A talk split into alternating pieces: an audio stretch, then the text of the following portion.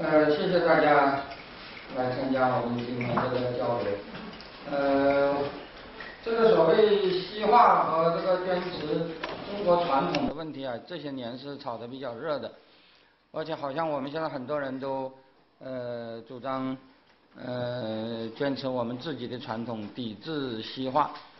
但是这个这个事儿啊，我觉得挺有意思。比方说，呃，最近这几天网呃电视上炒得很热的一个话题就是印度的大选，是吧？那么大家从那个电视里头看到很多印度的镜头，呃，其实啊，我们现在改革开放了，很多人还去过印度，是吧？呃，不管是去过印度还是看看电视里头的印度，都会觉得那个地方是一个。几乎都是传统，是吧？比如说印度教现在是占压倒优势的，是吧？呃，比如说你看那个印度的人穿的衣服，包括从总统一直到老百姓，没有几个人穿那个西洋式的衣服的，是吧？他们穿的衣服、吃的饭、讲那个信的教，所有一切都是传统的。那什么东西接受了西方的影响呢？大概就只有民主制度是接受的西方的影响。是吧？可是和我们中国恰恰相反，是吧？我们中国现在你说还有什么东西不是西方的？还有什么东西是中国的？大概就只有专制制度还是中国的，是吧？其他一切的一切都西化了，是吧？我们有几个人还穿唐装的，是吧？我们有几个人那个那个那个，是吧？就是就是，包括我们现在的所谓的国教，也不是儒教，而是马克思主义，是吧？那也是从西方传来的嘛，是吧？这个这个，所以啊，呃，如果说我们现在还有什么传统，那就是要有西方有什么东西我们不能接受，那该那大概就只有民主是我们还没有接受的，是吧？可是这里我要讲啊，其实民主和专制啊，说穿了，不能说是选择什么文化的，是吧？因为道理很简单，所谓的专制就是不许你选择，所谓的民主就是可以选择。是吧？因此，专制和民主的区别不是选择什么的区别，而是能否选择的区别，是吧？比方说，印度这次大选选上来的就是一个带有很浓的印度教情绪的人，是吧？大家知道莫迪是属于，如果用中国的呃，如果用中国的比方嘛，呃，莫迪是一个印度的新儒家，是吧？是一个那个那个。那个具有狂热的印度教倾向的，是吧？那么印度印度人把这样一个人选出来，当然也是表示了他们对印度教或者说对印度传统的一种认同，是吧？当然你也可以说民主制度下他们也可能选出一个很西化的人，是吧？像现在那个跟跟莫迪竞选的那个那个印度国大党，是吧？大家知道印度国大党现现任的主席就是一个，是吧？那个索尼娅本人是个意大利人，是吧？只不过他，嗯，当年和那个拉吉夫甘地结婚以后，呃，就就加入了印度籍，是吧？那么索尼娅甘地当然是很西化的了，是吧？如果说印度人选了索尼娅，那可能说是啊，表明印度人很西化；那么选了莫迪，可能就表明印度人还是很传统，是吧？可是如果是根本就不让他们选。那老实说，不管这个统治者是西化还是传统，这和选不选是没什么关系的，是吧？这并不是选什么的区别，而是能不能选的区别，是吧？那么除了这个能不能选的区别以外啊，如果真的讲要选的话，真的讲不是由上面规定的，而是自然而然的形成的。大家看看现在还有什么传统可言，是吧？我们无论是衣食住行，是吧？呃，吃可能还有点，中餐可能还是有点那个那个。可能影响还是挺大的，是吧？但是那个那个服装，是吧？我们现在没有哪个人还穿的是民族服装，是吧？不过不，呃，恐怕不仅是汉族，是吧？包括我们那个五十六个少数民族，只有在开人大的时候，是吧？那个那个那些各个少数民族的人都装模作样的，像演戏一样，都穿上那个 那个，是吧？平时他们一人大一开完，他们也不穿这些东西，是吧？可是你看看现在印度。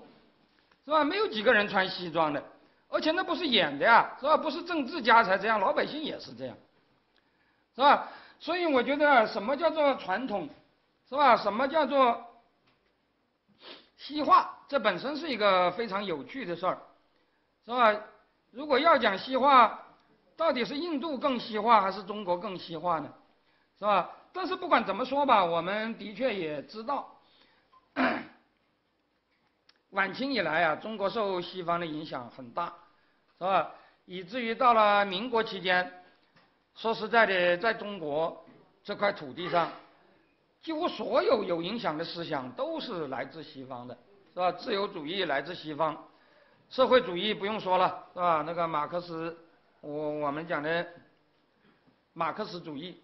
是吧？那马克思肯定不是一个中国人了，是吧？那么大家知道，除了社自由主义、社会主义以外，民国期间还有一些思想在中国也是挺有影响的，是吧？比如说蒋介石就是个基督徒，是吧？比如说曾经有一度，呃，这个法西斯，呃，法西斯帝，是吧？在中国也非常有影响，是吧？大家知道，民国期间中国和德国的关系非常密切，是吧？呃，当然，二战了，法西斯包括军国主义就出呃就是我们的敌人。但是在二战以前呢，曾经有很长的时间，呃，军国主义也好，法西斯也好，在中国都不是贬义词，是吧？尤其是军国主义，我后面就要提到，是吧？嗯，晚清很多人都把军国主义当做一个理想的，是吧？所谓的从中法社会进步到军国社会，这是当时的很多中国人的呃追求的目标。是吧？那么后来抗日战争了，那当然军国主义就成为，就成为我们的敌人了，是吧？那么为什么会出现这样一种状态呢？是吧？大家知道，到了民国清末民初啊，实际上旗帜鲜明的出来说西方的一切都不好，中国的一切都好的，往往这个人还必须就是西方人，是吧？否则你就没有这个资格了，是吧？呃，不是西方人，至少也是在西方长大、学的学的西方文化、英语讲的比汉语好的人，是吧？比方说我们嗯很有名的顾鸿铭先生，是吧？顾鸿铭先生当然从人种来讲，当然他也算是那个那个那个那个东方人，但是他完全是在国外出生，啊，接接受的是英语教育，是吧？这个这个这个，但是他是呃理直气壮的在那里讲西方什么都不行，中国什么都好。是吧？那那是他有这个呃有这个资格，是吧？为什么会造成这样的现象呢？大家知道以前呢，我们有一种很流行的说法，说造成这种现象的后果是因为西方打败了我们，是吧？大家知道以前传统时代我们有一种呃中国人学习西方的三阶段论，是吧？说是一开始呃鸦片战争啊，我们被西方打败了，于是就啊觉得船坚炮利。啊，这是我们应该学的，是吧？于是就开始学西方的器物，是吧？就是所谓的船坚炮利啊、洋务运动啊，是吧？办呃那个生产军火啊，什么什么这些东西，是吧？可是洋务运动最后我们有了西方的军火，是吧？大家知道有了北北洋水师，是吧？但是后来是吧？呃，中法战争、甲午战争，这都是在中国有了，呃。西方军火以后的事，我们还是打败了，是吧？于是这些人又啊觉得啊恐怕不光是器物的问题，我们的制度恐怕也有问题，是吧？于是就相继有了戊戌的改良和辛亥的革命，是吧？呃，有人说这叫做制度上的西化，是吧？那么这个辛亥革命以后，中国推翻了这个朝廷，建立了共和。但是中国还是积贫积弱，是吧？问题还是很多，于是人们又觉得，是吧？呃，这个时候中国不仅是器物，啊，不仅是制度，而且国民性也有很严重的问题，这就是所谓的文化，所谓的国民性，是吧？于是就有了啊五四新文化运动，有了文化上的西化，是吧？呃，也就是说，按照这种逻辑，中国的西化，是吧？是沿沿着一个这个器物的啊，学先学习器物，后学习制度，最后才是学习所谓的文化，是吧？所谓的观念啊，所谓的啊国民性，是吧？可是啊，这个说法以前是很流行，那么到了最近这几十年呢，呃，随着那个呃这个这个我们国家经济上啊呃情况比较好了。是吧？那么对传统的评价也有了和以前根本不同的，呃，那个一些说法，是吧？那么现在看起来啊，很多人就觉得中国，呃，传统时代没有什么是不好的，是吧？呃，经济上当然一直有人说，呃，中国一直是到鸦片战争前都是很厉害的，是吧？嗯，广为呃被引证的一个数字就是那个所谓的麦迪逊数据，是吧？说一八二零年，也就是鸦片战争前，中国 GDP 占全世界将近三分之一，是吧？比今天的美国都啊都牛得多，是吧？那么经济是非常之厉害，那么政治怎么样呢？以前我们说中国的政治是专制的，现在很多人说根本不是，是吧？说中国的这个，呃，那个那个皇帝啊是很虚心纳谏的，是吧？呃，说那个人民也很自由啊，国家根本不管县以下的事儿，是吧？呃，有人说中国的呃这个体制根本不能叫做呃封建，是吧？呃，有人说。呃，大家知道，在在西方，这个封建和专制也是两个概念，是吧？嗯，这两个概念，呃，应该说我们以前讲叫做封建专制这个词，大概的确是有点问题，是吧？不过，如果封建专制是有问题的话，那么我们以前不能叫封建，是不是还可以叫专制呢？是吧？或者我们如果以前不能叫专制，是不是就可以叫封建呢？现在很多人认为我们中国以前既不是专制，也不是封建，那么既不是专制，也不是封建，难道是民主吗？好像也有人，呃，好像这么讲的人也很少，是吧？于是我们现在创造了一些新的名词，说中国人以前搞的，既不是封建，也不是专制，也不是民主，是什么呢？是是仁政，是吧？呃，有人说这叫做父爱式的管理，是吧？呃，不管怎么说吧，总而言之，这也是很好的东西。是吧？那么好了，经济很先进，政治也不专制，文化当然是更不用说了，是吧？我们的那个那个自古以来文化就是所谓的五千年没有中断过，世界上最伟大的，是吧？那么如果是这样，就有了，而且现在还有人说说这个中国人重视精神，西方人光懂得物质，是吧？于是有了一个说法，叫做东方的精神文明和西方的物质文明的那个。那个呃，那个那个呃，那个对决是吧？呃，什么什么等等，是吧？那么好了，那么假如经济上中国是啊，鸦片战争以前历来是很强的，政治上又不专制，文化上当然更是尽善尽美，是吧？那就产生了一个问题，那为什么中国人是吧？晚清以来对西方的那一套如此着迷呢？是吧？政治、军事、文化不是政治、经济、文化各个方面。好像都比人家强，是吧？但是就那么奇怪，是吧？晚清以来，这个西方的东西对中国的影响如此之大，究竟是为什么呢？那么现在有些人讲啊，说其实啊，西方没有一样东西是比中国行的，只有一样，就是西方人比中国人野蛮，是吧？能打仗，是吧？西方人把中国打败了，是吧？于是这个啊呃落后就要挨打，挨打就证明你落后。是吧？于是这个谁能把我们打败，我们就学谁，是吧？嗯，有人说啊，中国人是中了社会达尔文主义的毒，是吧？所谓社会达尔文主义，就是就是弱肉强食，是吧？那么这个这个这个谁强就学谁啊？这里所谓的强指的就是呃军事上强，是吧？那么由于中国呃被西方打败了，所以中国人把自己的好的东西都忘光了，是吧？就是只崇拜那些拳头硬的人，是吧？于是就出现了这个所谓的西化潮，真的是这样吗？是吧？我觉得这个说法是，是吧？是完全没有任何根据的。我刚才已经讲了，如果要讲打败印度人，难道不比我们败的惨吗？是吧？我们说中国，呃，后来成了所谓半殖民地社会，印度可是全殖民地社会啊。是吧？印度被不但被打败，而且就直接被英国人统治了那么长时间，是吧？印度怎么没有像中国那么西化呢？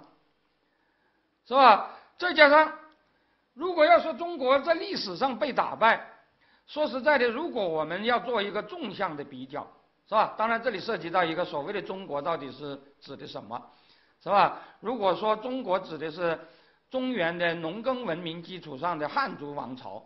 那么这个王朝在历史上，说实在的，被打败不止一次，是吧？而且败得非常之惨的，是吧？比比有好多次，是吧？嗯，如果和历史上汉族王朝被打败的，是吧？比如说啊，那个那个西晋，是吧？呃，五胡乱华以后，是吧？这个这个这个这个北方都沦陷了，是吧？逃到呃东南去，是吧？比如说南宋，是吧？当然更不用说，是吧？那个那个那个那个那个啊，明清之际，是吧？满清入关，是吧？从山海关一直打到，是吧？一直打到缅甸，是吧？那个那个那个啊，中国的很多王朝，是吧？大家知道很多中原王朝就是被那个夷狄所灭亡的，是吧？当然现在有些人说这些夷狄不算是外国人，是吧？因为现在他们都成了中国的少数民族了，所以那应该是所谓的啊呃两兄弟打架，是吧？那如果按照这个说法，那就麻烦了。如果真的这样说的话，那岳飞怎么还能叫民族英雄呢？他不是分裂势力吗？是吧？他不是啊？什么那金兀术才是那个那个那个主张统一的，是吧？这个这个这个是吧？如果是这样的话，那就麻烦了。所以我觉得实事求是的讲啊，我们还是应该承认，是吧？那个时候宋金就是敌对的国家，而宋就是打不过金。是吧？当然，宋打不过金，他还能维持了半壁江山。到了后来，蒙古人来了，连半壁江山都没有了，是吧？那个明末清初，当然就更不用说了，是吧？那么大家知道这个，当然现在有人说，是吧？说这个明不是被清打败的，而是被自己人打败的，是吧？大家知道那个崇祯皇帝上吊是啊，是李自成给逼的，是吧？因此有人说这个。这个这个明清之际的一代不是蛮族征服是吧？不是夷狄的征服，呃，说实在的啊，这是清朝的说法是吧？因为清朝入关以后啊，就不断的在宣传说他们打进来是为明朝平乱是吧？嗯，说明朝是亡于自己人之手是吧？呃，而且还说是叫做呃历代德国之政未有呃如我朝者是吧？意思就是说呃其他朝代都是。呃，都是一个朝代灭了，另外一个朝代，呃，只有清朝是，呃，明朝自己给呃不争气给弄亡了，然后他们来拯救，呃，那个那个那个明朝的汉人，是吧？呃，因此现在也有人说，是吧？比如说，我以前提到这个问题的时候，有人就说，是吧？说你讲的明不算，我想怎么能说不算呢？是吧？大家知道，虽然崇祯是死于李自成之手，可是大家知道在李。呃，崇祯在景山上吊的时候，是吧？整个关内还是都是汉族人的地盘呢。哪怕就是李自成建立了一个新王朝，那也是个汉族王朝啊，是吧？你就说这个清不是，呃，明不是清打败的，那李自成的顺总是清打败的吧？那不也同样是少数民族？那不同样也是夷狄打败了那个那个汉人吗？是吧？再加上我们也知道。是吧？李自成在北京只待了五十几天，很快他也土崩瓦解了，是吧？李自成土崩瓦解了以后，中国南方绝大部分土地仍然在明的统治下，是吧？就是所谓的南明，是吧？南明当时仍然拥有中国三分之二的土地，而且李自成、张献忠的余部后来也归降南明了，后来又打了十几年，那就是明清之间之间的战争，是吧？不是什么清朝和流寇的战争。是吧？那结果是怎么样呢？是吧？大家知道这个南明败的是非常之惨呐，立一个皇帝就被杀一个，立一个就被杀一个，最后南明的永历帝最后一个一直逃到缅甸去，是吧？最后还被清军打到缅甸，把他引渡回来，在昆明被绞死了，是吧？如果你要说败，这才叫做真正的被打败了，是吧？那么晚清中国所谓的被西方打败了，这怎么叫做被打败了呢？当然，如果从宏观历史的角度上讲，我们充其量只能说，是吧？中国在周边遭遇了一些失利，是吧？丢了一些边疆，是吧？丢了一些藩属国，是吧？当然，夷狄也曾经两度打进过北京，是吧？一次就是那个呃那个英法联军，是吧？打进来烧了呃圆明园，是吧？另外一次就是八国联军，是吧？可是很快这夷狄又走了嘛，是吧？不管有人说是基于中国人义和团的反抗也好，是吧？还有人说那个是呃夷狄跑进来看中国文化如何，呃那么得那么博大精深，马上就给吓走了，是吧？呃，那个那个那个啊，呃，慑服于中国的汉官威仪，是吧？呃，不管是汉官威仪也好，老百姓的反抗也好，总而言之，是吧？他们都没有待下来吗？是吧？我大清一直维持到，是吧？二零一一年的吗？是吧？那个就叫做被打败了吗？是吧？而且大家知道，中国人虽然在对外反侵略的斗争中受到了一些挫折，但是从来没有丧失过信心，是吧？中来中国从来就没有放弃过武装抵抗的。可是你看看明清之际的汉族人，是吧？大家知道那个。那个南明的抗清武装，最后两个代表性的人物是吧？一个就是在西南捐持的李定国，一个就是在东南捐持的张煌言，是吧？当时是张煌言的在军事上的的依靠者，是吧？当时就是东南西南这两块。可是后来他们都做了什么选择呢？是吧？大家知道李定国后来最后战败以后退到缅甸，他临死的时候给他儿子留下一个遗言，是吧？叫做宁死荒笑。呃，宁死荒峭勿降也，是吧？也就是说，我们就在缅甸当移民吧。我们无论如何不能投降满清，是吧？我们就不回去了，是吧？你可见李定国虽然他自己坚持民族气节，不愿意投降，但是他实际上已经放弃了反攻大陆的打算，是吧？呃，他其实就已经没有指望了，是吧？大家知道后来这些人就留在缅甸了啊。前几年。缅甸刚刚发生的那个所谓的呃果敢事件，是吧？那个果敢汉人实际上就是啊，就是李定国的部下，是吧？呃，何况说实在的，李定国的儿子也没听他的话，是吧？李定国刚去世，他就投降清朝了，是吧？那个这是李定国。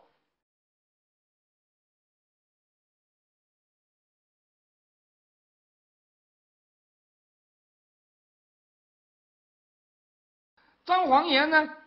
大家知道张煌言在南京附近战败以后啊，他也知道啊，这个不可能战胜这个清朝，他把自己的军队就遣散了，是吧？然后他隐居到浙江沿海的一个岛，是吧？他当然，张煌言和李定国都是坚持宁死不降清的，是吧？但是他们都已经放弃了军事上的抵抗。是吧？张煌言后来把军队解散以后隐居起来，隐居起来，但是清朝还是找到了他，是吧？把他抓到杭州，要他啊，要他降清，是吧？那么他不投降，最后也被杀了，是吧？大家知道，现在杭州西湖边还有个张昌水墓，是吧？也是那个爱国主义教育的一个啊一个一个基地，是吧？也是一个呃这个这个坚持民族大义的呃一个一个了不起的英雄，是吧？但是我们知道。无论是张煌言还是李定国，虽然他们仍然坚持着汉民族的民族节气，是吧？不愿意臣服于满清，不愿意臣服于满清，但是在军事上，他们其实已经，是吧？已经没有信心再抵抗下去了，是吧？也不认为在军事上他们会取得胜利。但是在，但是在晚清的中国。中国人有落到这个田地吗？当然没有，是吧？中国人始终是坚持反侵略的，是吧？而且终于熬到了抗战，是吧？中国终于在啊对外战争中取得了胜利，是吧？因此，如果要讲被打败了，说实在的，历史上的，是吧？这个晋王朝、宋王朝、明王朝，那才是真正的被夷狄打败了。但是他们因为被打败了。就要去学夷狄吗？有过这种事儿吗？是吧？明朝败得那么惨，是吧？基本上就是败得输得精光，是吧？输得底调，是吧？但是他们会认为满清比自己先进吗？是吧？明朝出现过汉族人都学满文的热潮吗？明朝出现过汉族人不相信儒教去相信萨满教吗？是吧？没有的，是吧？恰恰相反，是吧？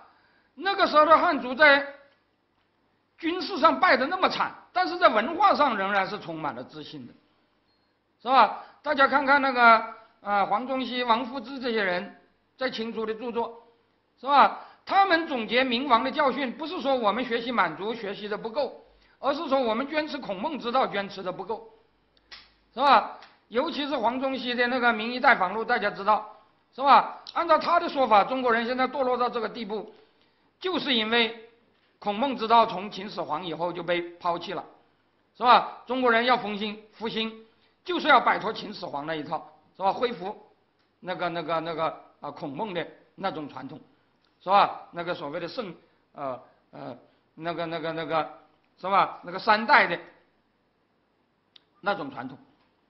是吧？他们怎么会？他们怎么没有因为被打败而去崇拜打败了他们的人呢？他们怎么不相信所谓的落后就要挨打？是吧？什么什么挨打就证明了你落后？是吧？他们那个时候怎么没有这种想法呢？是吧？所以我说啊，这个这个啊，中国因为挨了打，所以才去学习西方，这个说法是不能成立的。是吧？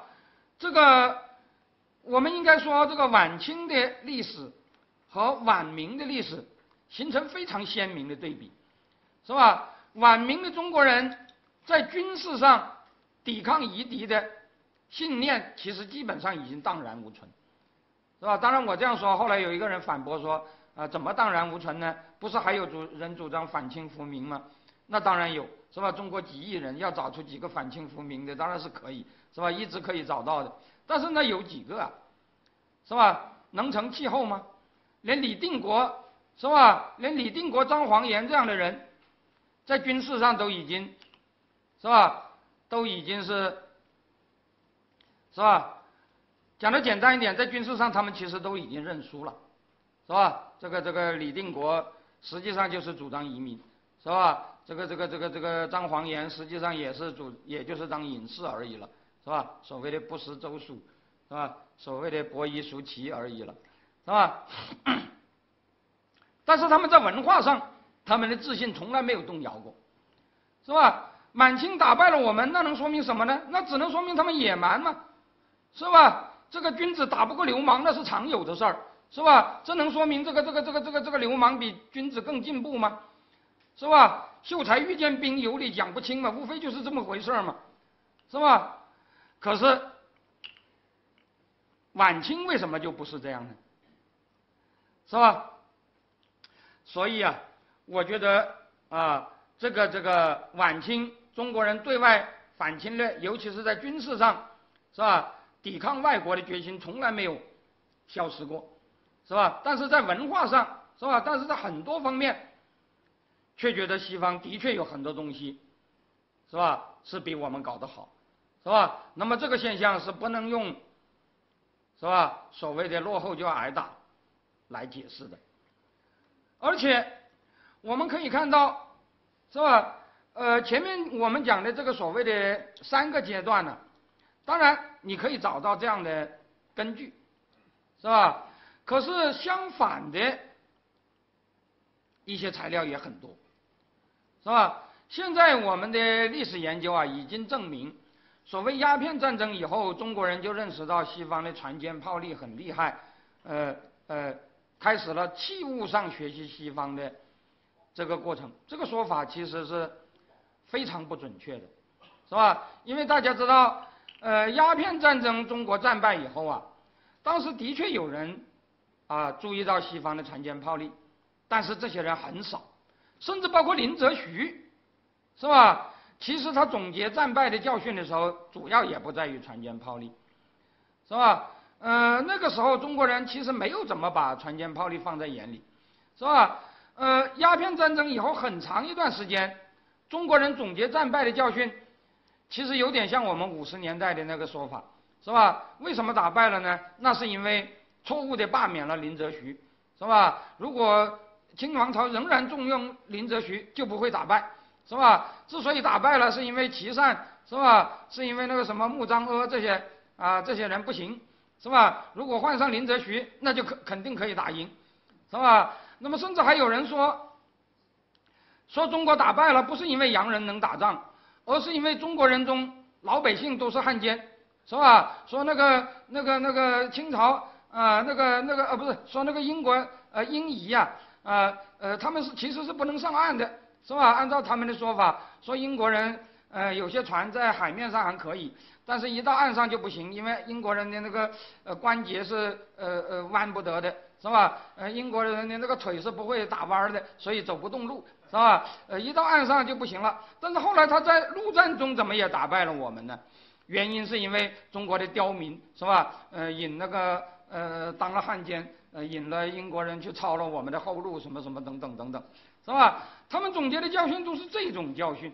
是吧？而且我们也知道，鸦片战争很长以后很长一段时间，中国也没有建立起什么军火工业来，是吧？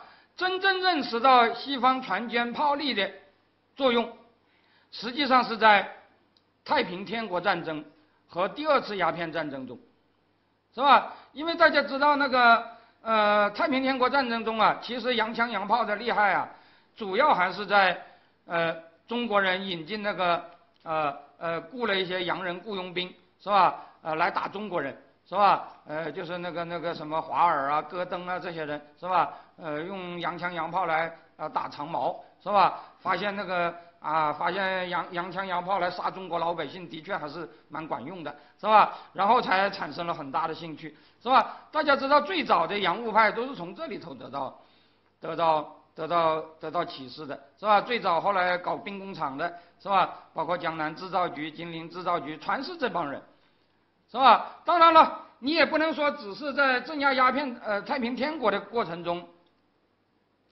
他们看到了这一点，是吧？呃，当时那个呃这个英法联军呢，在北方跟那个就是在我们北京附近是吧？跟那个曾国林沁。呃，率领的那个八旗兵打了一仗，是吧？把八旗兵基本上打得全军覆没。这个东西影响也是很大的，因为，因为那个满清啊，呃，他其实是呃不怎么看得起那个绿营兵的，是吧？因此在鸦片战争中啊，他认为是嗯那个那个呃当时打仗是吧？是那个那个那个呃不是他的主力是吧？呃，他还不是那么呃觉得这个这个这个啊。呃，这个那么严重是吧？但是到了那个呃那个通州八里桥之战以后，是吧？这个曾格林沁的部队啊被打垮以后啊，当然那个清王朝就知道啊，那的确是是吧？这个这个啊这个战争是是不是像以前想象的那样了，是吧？也就是说，实际上是到了一八六零年代以后，也就是鸦片战争过去二十多年以后，是吧？所谓的西方船坚炮利值得我们学习，才真正受到重视，是吧？中国才真正出现了所谓的洋务运动，是吧？所谓的啊呃中国人自己开始造洋枪洋炮，是吧？学习西方的军事技术，在这之前长达二十多年的时间，实际上中国人是没有把这个事情太当一回事的。可是我后面已经讲到，就是在鸦片战争刚刚打过的。四十年代、五十年代，中国已经有了对西方民主共和制度的介绍，而且认为这种共和制度，哎呀，是一种很仁义的制度，是吧？当然了，这个所谓的仁义啊，什么什么，全是中国儒家的那种传统语言，是吧？也就是说，中国人放眼看世界的时候，他们。受到触动最大的，其实并不是什么军事制度，甚至可以说，最早引起中国人的学习愿望的，也不是这些东西，是吧？这里我还要讲，如果仅仅讲船坚炮利，实际上所谓的船坚炮利啊，也不是晚清才开始引起重视的，是吧？呃，应该说啊，鸦片战争以后啊，中国人的麻木不仁已经超过了明代，是吧？明代就曾经有过一波引进西方船坚炮利的热潮，是吧？大家知道那个晚明时代啊，西方的火器已经比已经比中国先进，是吧？因此当时中国呃战争的各方是吧，不管是明朝也好，呃李自成也好，是吧？呃他们的那个火炮的铸造师都是从澳门请的，那个那个啊那个葡萄牙人或者说是荷兰人，是吧？呃，那个时候中国用的火炮叫做红一红红夷大炮嘛，本来叫红夷大炮，所谓的红夷就是荷兰人，是吧？那么后来又被讹传叫做红衣大炮，是吧？但是不管怎么样，是吧？不管是红一还是红夷，是吧？基本上是引进的西方的火器，是吧？如果真的要讲，如果真的要讲，是吧？这个西方火器对中国的影响，那以前就已经有了，是吧？鸦片战争以后的头二十年，其实也并不见得就比明初得到更多的重视，是吧？那么得到重视，其实是在洋呃洋务运动以后，是吧？那就已经是啊又过了二十多年了，是吧？但是在这之前，其实这个啊呃主张学习西方的声音就已经相当啊就已经啊出现，是吧？而这些出现的这个声音呢，我后面就要提到，是吧？呃，它完全是在另外一个层面上讲的，是吧？那么这个时期。主张学习西方的是什么人呢？是吧？其实不是什么别人，恰恰就是最正宗的中国文化的传人，也就是当时的一些儒家。我这里要讲的是原教旨的儒家，是吧？也就是古典的儒家，是吧？大家知道，中国的儒家，不管孔孟，都是生活在。西周到秦这一段比较乱的这个时代，是吧？这个儒家，它从它的起源开始，就具有一种从周仇秦的情绪，是吧？呃，整个春秋战国时期的诸子百家和这个从西周到秦的这个中国社会的剧烈变迁有很大的关系，在这场变迁中。中国不同思想流派都表了态，是吧？那么在诸子百家中，最反对秦制、最留恋周制、要求维护周制的，就是儒家，是吧？所谓的克己复礼，是吧？所谓的兴灭国、继绝世、举义民，所谓的坚持王道、反对霸道，是吧？大家知道都是这个意思。而当时，是吧？最主张抛弃周制、建设秦制的，是吧？是所谓的法家，是吧？呃，年纪稍微大一点的朋友都知道，文革时期中国曾经搞过一场批儒呃弘法的运动，是吧？呃，毛主席当时讲啊，说这个中国儒法斗争延续了两千多年，是吧？当然，毛泽东他的立场是完全站在。呃，秦始皇一边的是吧？这个这个这个这个啊，这个这个北代皆行秦政治是吧？呃，这个这个孔学名高，实丕康是吧？这个这个啊，孔子是啊，要他要把孔老二扔扔扔进垃圾堆是吧？秦始皇才是千古一帝是吧？那么毛泽东是这样的一种立场，但是很多的人尽管立场不是这个立场。但是实际上，这样的现象还是有的，也就是这个是吧？这个周制和秦制的不同，儒家和法家的不同，是吧？当然了，你要说两千年来，呃，一直在啊，这个东西一直是啊，那个那个那个搞得呃，这个这个争论一直搞得轰轰烈烈，这当然不是啊，不是事实，是吧？事实上，呃，到了秦统一以后啊，呃，这场争论是吧？呃，就已经不可能大张旗鼓的进行了，是吧？因为秦啊一开始是焚书坑儒，是吧？就把这个百家争鸣给压下去了，是吧？那么到了秦虽然灭亡了，是吧？那么到了呃那个汉武帝时代，是吧？一方面是汉承秦制，另一方面又独尊儒术，是吧？那么汉承秦制和独尊儒术的结果就变成什么呢？就变成制度上秦制一直延续到清。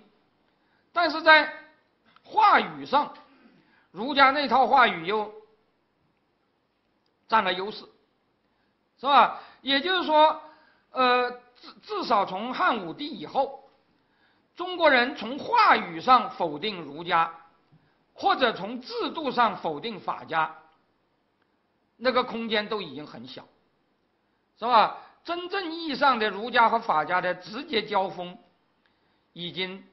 不太看得到了，是吧？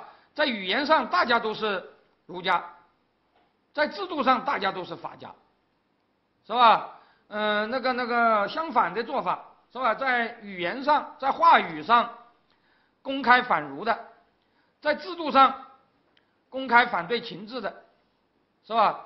那个肯定是没有多少空间的，是吧？因此，我们不能像毛泽东那样把儒法斗争啊，从那个表面层次上，是吧？呃，说它就是两千年来一直都没有停止过的。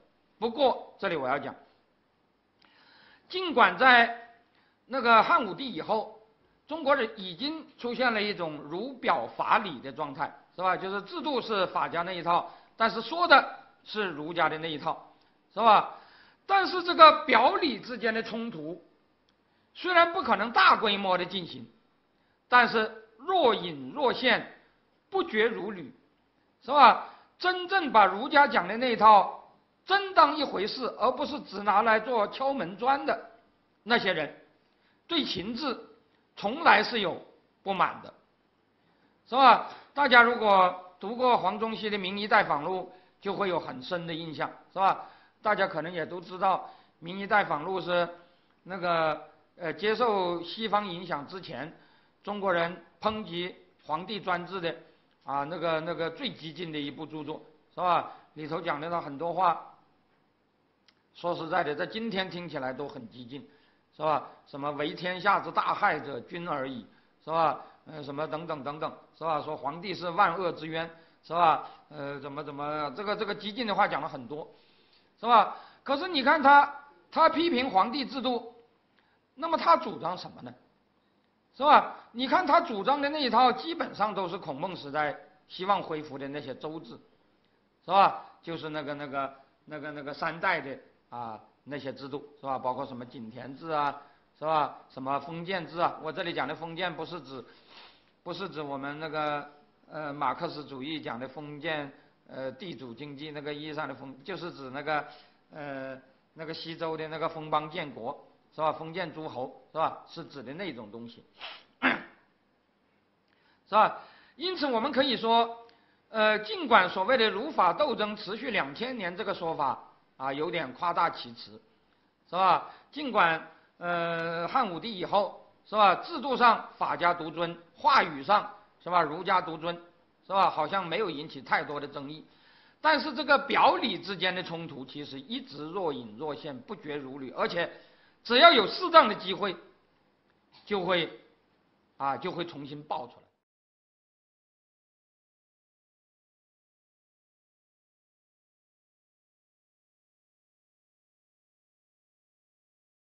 那么在晚清这种状态下，当然也有很多不满秦制的、不满法家的那一套的，他们是要求变革的。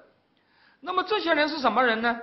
这些人就是我讲的原教旨的儒家，是吧？或者说古典的儒家，是吧？就是不是拿儒家的那一套作为混一个官的敲门砖，而是真的把它作为一个理想主义。大家知道，传统儒家的一个最基本的特点就是不满现实，是吧？这一点应该是公认的，是吧？呃，凡是歌功颂德的人，我认为，凡是对现实歌功颂德的人，我认为都不可能是儒家的。是吧？因为大家知道，当年呢五四的时候，反儒家的人，包括毛主席，就给儒家扣了一顶帽子，说儒家是主张伏必倒退的，是吧？是主张开历史倒车的，是吧？是主张今不如昔的，是吧？这个话没有说错，是吧？儒家就是对现实不满的，是吧？按照儒家的说法，三代是理想时代，以后就一代不如一代，是吧？这个人心不古，世风日下。是吧？历史是倒退着走的，是吧？这一直到朱熹都是这样说的，是吧？那个，但是另外一方面，有人说，是吧？说儒家是代表着社会的良知，代表着知识分子的社会批判意识，是吧？像那个呃钱穆先生，是吧？像钱穆先生后来的大弟子，是吧？现在在美国的余英时先生，是吧？他就是。非常高度的评价儒家的这种特征，是吧？但是我觉得这两个你可以对他的评价有不同，其实他指的事是一样的事儿，是吧？也就是说，儒家就是主张今不如昔的，是吧？你可以把这个今不如昔贬义的说，那是要主张伏必倒退；你也可以褒义的说，是吧？这个今不如昔是一种啊，是一种社会批判良知，是吧？是代表着那个那个啊知识界的良心，是吧？或者甚至是中国的良心，是吧？对社会现实进行批判的，是吧？那么你不管是把它作为批判的良心，还是把它作为今不如昔，有一点都是一样的，它它针对的事实是一样的，是吧？那就是一般都是说现在不行，是吧？呃，当然，这个话要说回来，是吧？呃，历史上啊，很多的改革都是所谓的以退为进的，是吧？很多的所谓的啊历史的进步都是由那些鼓吹今不如昔的人来推动的，是吧？不仅中国是这样，西方其实也是这样，是吧？大家知道所谓的文艺复兴就是一个典型，是吧？文艺复兴是一种什么主张啊？就是说当时什么都不行，希腊罗马时代有多好多好。是吧？我们要恢复希腊罗马，是吧？结果他真正恢复的是希腊罗马吗？当然不是，是吧？真正搞起来的就是一个现代化，呃，就是个近代化，是吧？呃，大家可能也知道“文艺复兴”这个词啊，我觉得本身就翻译错了，是吧？因为呃，如果一讲文艺复兴，给人的印象就是好像只是事关文艺的，其实那个文艺复兴和文艺基本上没什么关系，是吧？这个词本身就是复兴的意思，或者说干脆就是。复古的意思，是吧？要复什么古呢？什么古他都想复，是吧？他认为希腊罗马什么都好，科学、法律什么等等等等，是吧？那根本就不是。我们现在一讲文艺复兴，就是什么达芬奇画的什么画，是吧？那个时候讲的文艺复兴，可不仅仅是画画的问题，是吧？那么晚清其实也有这样的现象，是吧？可是我们知道。在明代以前呢，呃，对秦制是吧？对法家不满的牢骚虽然很多，但是实际上你是找不到什么解决的办法的，是吧？因为呃，说实在的，春秋战国这几百年呢，其实就是秦制战胜周制的一个过程，是吧？春秋战国这几百年。总的来讲，就是所有的国家在学习秦制、抛弃抛弃周制，或者说在礼坏乐崩，是吧？这个方面展开比赛，是吧？谁抛弃的越彻底，谁越蛮横，谁就能赢，是吧？当时所有的关中六国，所有的呃战国七雄，都在不同程度的这样做，但是。做的最极端的就是秦，是吧？那么秦做的最极端，他就最横，就能打败所有的人，是吧？那么你再说秦怎么如何无道了，怎么如何呃呃呃呃不仁义了，是吧？怎么暴秦了？人家拳头比你硬啊，是吧？你就拿他没辙，是吧？可是，可是到了晚清，情况就不一样了，是吧？人们看到一个。是吧？能够打得败秦制的这么一个力量，是吧？于是这些，是吧？中国社会中这种反对情志的这种潜在的文化基因，是吧？这些文化基因，实事求是的讲，在西方的这些东西传到中国以前，主要来自原教旨的儒家，是吧？主要来自那个、那个、那个、那个周秦之际的古典儒家，是吧？嗯。那个、那个、那个时候，中国人既不懂自由主义，也不懂社会主义，是吧？呃，那么中国人对专制的不满从哪里来呢？当然就是从，是吧？当然就是从那些东西里头来。所 以我们看到，中国晚清时代的中国人学习西方，一开始就具有强烈的道德色彩，是吧？不是从什么船坚炮利开始，是吧？那么最早主张学习西方的人，都有这么几个特点：第一，他们学习西方主要是追求一种道德理想，是吧？这个道德理想实际上是在古儒的三代这个观念上的理想，是吧？古儒说，啊，那个孔孟时代的儒家说夏商周最好，是吧？呃，当然了，说是夏商周最最好，其实孔子自己就讲过，其实他讲的就是西周，是吧？因为夏商，呃，在即使在孔子那个时代已经就很久远了，是吧？孔子自己也蛮实事求是的，是吧？说这个这个啊，呃，这个这个这个呃，夏隐都是文献不足争议。是吧？呃，但是西周那还是他知道的，是吧？所以什么都是周公的好，是吧？呃，这个是大家可能都知道的。连孔子临死的时候说自己不行了，也说是我很久没有梦见周公了，是吧？这个这个这个，呃，他是非常崇周的，是吧？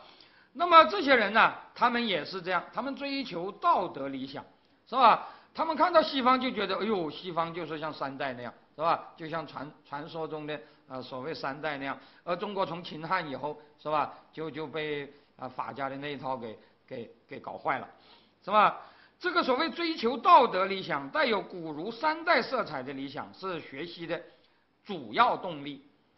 至于富国强兵，在这些人看来，只是次要的，或者是顺带的动机，是吧？我后面就要提到，他们明确的讲过，是吧？富国强兵。是要在道德的这个前提下才有意义的，是吧？否则你富国强兵，你富你你你富起来强起来的是一个强盗之国，那有什么意义呢？是吧？第二，他们普遍从那个反法自儒的价值观出发，是吧？当时他们面对中国的现实，最反感的就是所谓的勤政循学。是吧？就是秦始皇建立起来的那一套专制制度，是吧？那么他们带着对秦制的不满去看西方，就觉得西方就像是三代盛世，是吧？因此那个时候这些人呢，并不觉得西学和儒学有什么矛盾，是吧？把西学和儒学对立起来，那是五四前后的事情，是吧？那个时代，这些人不仅不认为西学是妨碍儒学的，恰恰相反，这些人恰恰认为学习西方的那套制度才能够挽救儒学，才能够把儒学从秦制的压制下解放出来，是吧？按照这些人的说法，从秦始皇以后，孔孟之道就被就被毁了。是吧？那么现在我们要复兴孔孟之道，是吧？就是要把秦制的压迫给啊给解决。怎么解决呢？是吧？那就是民主共和啊，什么什么之类的，是吧？这一套东西，按照他们的说法，是吧？那个那个那个啊，我们的三代就是这样的，是吧？第三，与上面两者相应，那个时候很多学习的人。你会发现呢，非常有意思。我们都知道一句话，呃，这个戊戌的时候啊，张之洞有一个说法，叫做“中学为体，西学为用”，是吧？我们都认为那是因为张之洞那个时代人还比较落后，是吧？到了五四时代，这句话就已经被基本上被否定掉了，是吧？“中学为体，西学为用”是一个比较落后的说法。可是大家知道，我后面要介绍的这些人。他们是张之洞，他们是张之洞的前辈，他们都生活在张之洞以前几十年，可是他们强调的恰恰是要学习体，是吧？学习本，然后才是学习用，学习末，是吧？也就是说，这些人他们在张之洞之前，但是他们学习西方的热情似乎比张之洞还要更高。是吧？而且明着讲，是吧？船坚炮利，那只不过是细枝末节，是吧？不但船坚炮利是细枝末节，甚至我们现在认为西方，大家知道以前呢，有些人认为西方最重要、值得学的就是它的军事。现在我们当然不是这样了，现在我们认为西方最值得学的是市场经济。是吧？说公司啊，怎么做买卖啊，什么什么这些东西，我们现在在政治上，呃，绝对是抵制呃西西方那一套，但是在经济上是吧？那个那个啊所谓的市场经济改革，那不就是那不就是全盘西化嘛，是吧？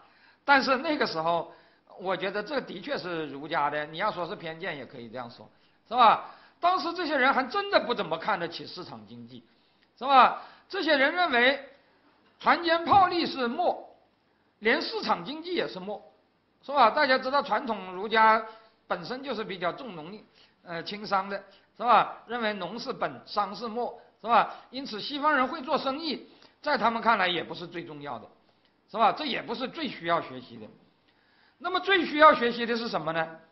在他们看来就是。西洋的政教，是吧？政就是政治体制，民主共和；教就是思想，是吧？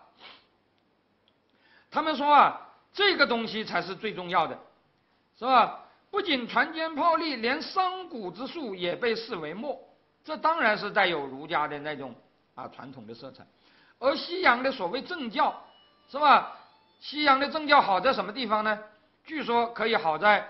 能够实现军民一体、上下一心，推举之法，天下为公，是吧？儒家不是讲天下为公吗？是吧？儒家说秦以后就是家天下了，是吧？那什么叫做天下为公呢？哎呦，他们一看，哇，你看他们那些国家，是吧？嗯，那个、那个、那个、那个都是呃领导人都是选出来的，是吧？都是代表大家的，那就是天下为公，是吧？大家知道后来孙中山还把这个。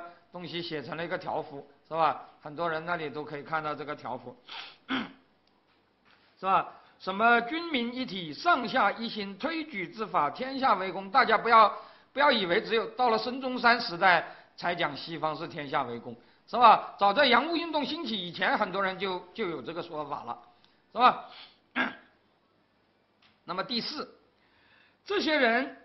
他们在学习西方的同时，当然也要弘扬中国本土的传统。用今天中国的话讲，叫做中国总是要有一些资源和我们从西方学到的东西来接轨的，是吧？那么西方的东西如果要在中国这个土壤上呃生生根，当然中国要有一些与之啊接轨的东西。那么这个接轨的东西是什么呢？就是回归古儒，拒绝。法佛是吧？拒绝法家那一套是吧？甚至有人提出要拒绝佛教是吧？而在儒家的道统之中是吧？大家知道，呃，那个随着那个法家的得势，随着秦制的得势，到了战国期间呢，儒家发生了分化是吧？就是我们通常讲的所谓的儒分为八，其中有一部分儒家就逐渐逐渐法家化了是吧？比如最有名的就是荀子。荀子这个人呢，在思想界是有不同的呃呃那个那个呃定位的，是吧？有的人说荀子干脆就不能算是儒家，是吧？他就应该算法家。有的人说荀子还算是半儒半法，是吧？有的人说荀子基本上还是属于呃儒家，但是已经有了法家的色彩。但不管怎么说吧，是吧？呃，到了战国时期，儒家有了很多流派。其中带有法家色彩的，也就是后来毛主席很称赞的，是吧？呃，大家知道荀子的两大弟子后来都是那个秦始皇的，呃，那个那个很重要的，呃，那个那个那个大臣和思思想，呃呃精神领袖，是吧？一个韩非，一个李斯，那都是那都是荀子的学生，是吧？呃，毛主席也非常之称赞这几个人，但是当时这些人骂这个人骂的。骂这几个人骂的是最厉害的，是吧？他们认为在儒家后来的各支中，是吧？孟子是需要传承的，而荀子那根本就不是人，在他们看来那就是一帮，那就是完全就是个拍马屁的，是吧？就就就就就就，是吧？呃，被骂得一塌糊涂，是吧？那个这些人对孟对荀子的评价，说实在的，和后来毛泽东对荀子的评价形成非常鲜明的对比。是吧？那么第四，是吧？这些人呢，他们带着儒家的关照，带着否定情志的啊这种目的去看西方。当然，他们对西方当时的呃呃看法不是啊非常深的，是吧？因为这些人中真正懂外语的人也没有几个，是吧？那么那个时候他们观察西方，当然不像我们现在这个样子，是吧？那么他们看到的西方，其实主要强调的是什么？民主、共和、天下为公这一类的东西，是吧？而对我们今天有些人强调的，是吧？西方自由主义文明，啊，呃，现在有的人说最核心的一点是所谓的对个性和个人权利的强调，是吧？而这个个性和个人权利的强调啊。当时的这些人倒真的是没有怎么注意到的，是吧？他们注意到的都是什么民主、共和、天下为公这一类的事儿，是吧？但是非常有意思的是，正是这些人在没有重视啊个性和个人主义的啊这个前提下，他们对当时的情志展开了猛烈的冲击。可是到了五四时期，是吧？个性解放成为一个强大的潮流。可是，在那个时候，西学导师和情志开始逐渐、逐渐变得似乎相融了，是吧？这是个非常有意思的现象。我后面啊啊还会提到这一点，是吧？那么我们啊，我们姑且看一下当时他们这些人当时是怎么说的，是吧？嗯，当时这些人呢，有一个很重要的观点是认为。中国文化当然是博大精深、历史悠久，是吧？非常光明灿烂。但是，最光明灿烂的时代是三代，是吧？这个当然也不是他们的发明，孔孟就是这样说的，是吧？那么三代以后就啊，就人心不古，世风日下。大家知道，呃，以前那个反儒的人呢，呃，包括鲁迅先生，大家知道他是骂儒家骂得很厉害的。那么鲁迅先生为了挖苦儒家，创造了一个。呃，小说一个文艺典型叫做《酒精老太》，是吧？大家可能知道这个酒精老太是认为现在什么都不如以前，是吧？连那个孩子生出来的婴儿都比以前要轻了，是吧？按照他的说法，说是呃，我们以前呢，那个孩子一生出来有九斤重，现在那孩子生出来呃只有八斤、七斤，甚至只有六斤了，呃，证明这个现在是什么都不行，是吧？那么这个当然是一个挖苦的说法了。是吧？但是传统儒家的确有这个历史倒退的这种这种观念，是吧？嗯，倒也真的是这样的，是吧？所以有些人就说啊，呃，像那个中国当时第一个派到英国呃派到欧洲去的大使，呃，郭松涛，是吧？他在七十年代就讲了一番非常有意思的话，他说啊，三代的时候，的确中国是世界上最先进的，是吧？独中国有教化耳。他说：“但是自汉以来，中国的教化日益微灭，啊，就越来越不行了，是吧？而政教风俗，大家请注意，他讲的是政教风俗，他并没有讲什么船坚炮利，是吧？而政教风俗，欧洲各国乃独善其盛，其次中国亦由三代盛时之势夷敌也，是吧？也就是说啊，现在中国已经越来越不行了，是吧？就是由于。”那个情志的那一套，是吧？倒是西方把这一套接过去，是吧？现在西方成了三代了，而西方人看我们，就像三代时代的中国人看夷狄一样，是吧？我们成了夷狄了，是吧？那么这是郭松涛的说法，是吧？在郭松涛之前二十多年，是吧？一八四四年，就鸦片战争刚刚停火的时候，是吧？当时的徐继瑜就说啊，说三代的这些东西在中国都已经没有了，但是在美国还有，是吧？我后面就要提到，其实他这个说法也非常有意思，因为大家知道，在一八四四年的时候，美国其实根本就不是一个强国，是吧？美国呢，在尤其是在军事上强大起来，那其实是到了十九世纪后期才强大起来，而且那个时候美国也没有跟中国打过仗，是吧？如果说是什么？呃，落后就要挨打，是吧？那个时候中国也不是挨美国的打，是吧？但是他就对美国特别感兴趣，是吧？他说美国那一套啊，说华盛顿有那么大的功劳，但是他不当皇帝，是吧？还是让大家选举领导人，这是什么？是吧？这就是推举之法，啊，给予天下为公，庆庆乎得三代之一义焉，是吧？就说这是啥？这就是三代的那个、那个、那个、那个、那个高度的文明啊！是吧？那么后来有一个洋务运动的前驱，叫做薛福成，是吧？呃，薛福成也讲过这一类的话。他说啊，中国在三代的时候啊，唐虞以前啊，呃，远古的时候就是民主社会，是吧？说那个时候啊，呃，谁的道德高尚，老百姓就把他选为那个呃呃呃，就把他选为领导人，是吧？呃，这个这个呃呃，有有呃有道德的人，老百姓就选他们当诸侯，诸侯中道德最高的那个人啊，就被选为天子啊，这就是现在的民主。是吧？但是到了秦始皇就不行了。秦始皇那个时代就是谁的拳头硬，呃，谁就可以，是吧？就所谓的力争经营而得天下，由是君权义重。秦汉以后则全乎为君主矣，是吧？他说啊，呃，夏商周三代啊，就像我们那个孟子讲的那样，那是民为贵，社稷次之，君为轻，是吧？他说，但是我们中国已经不是这样了，是吧？那么，呃，英国人由于坚持。啊，那个那个西方人由于坚持民为贵，呃，君为轻，是吧？所以他们能够，所以他们能够呃那么强大，是吧？我们现在不行，就是因为这个，是吧？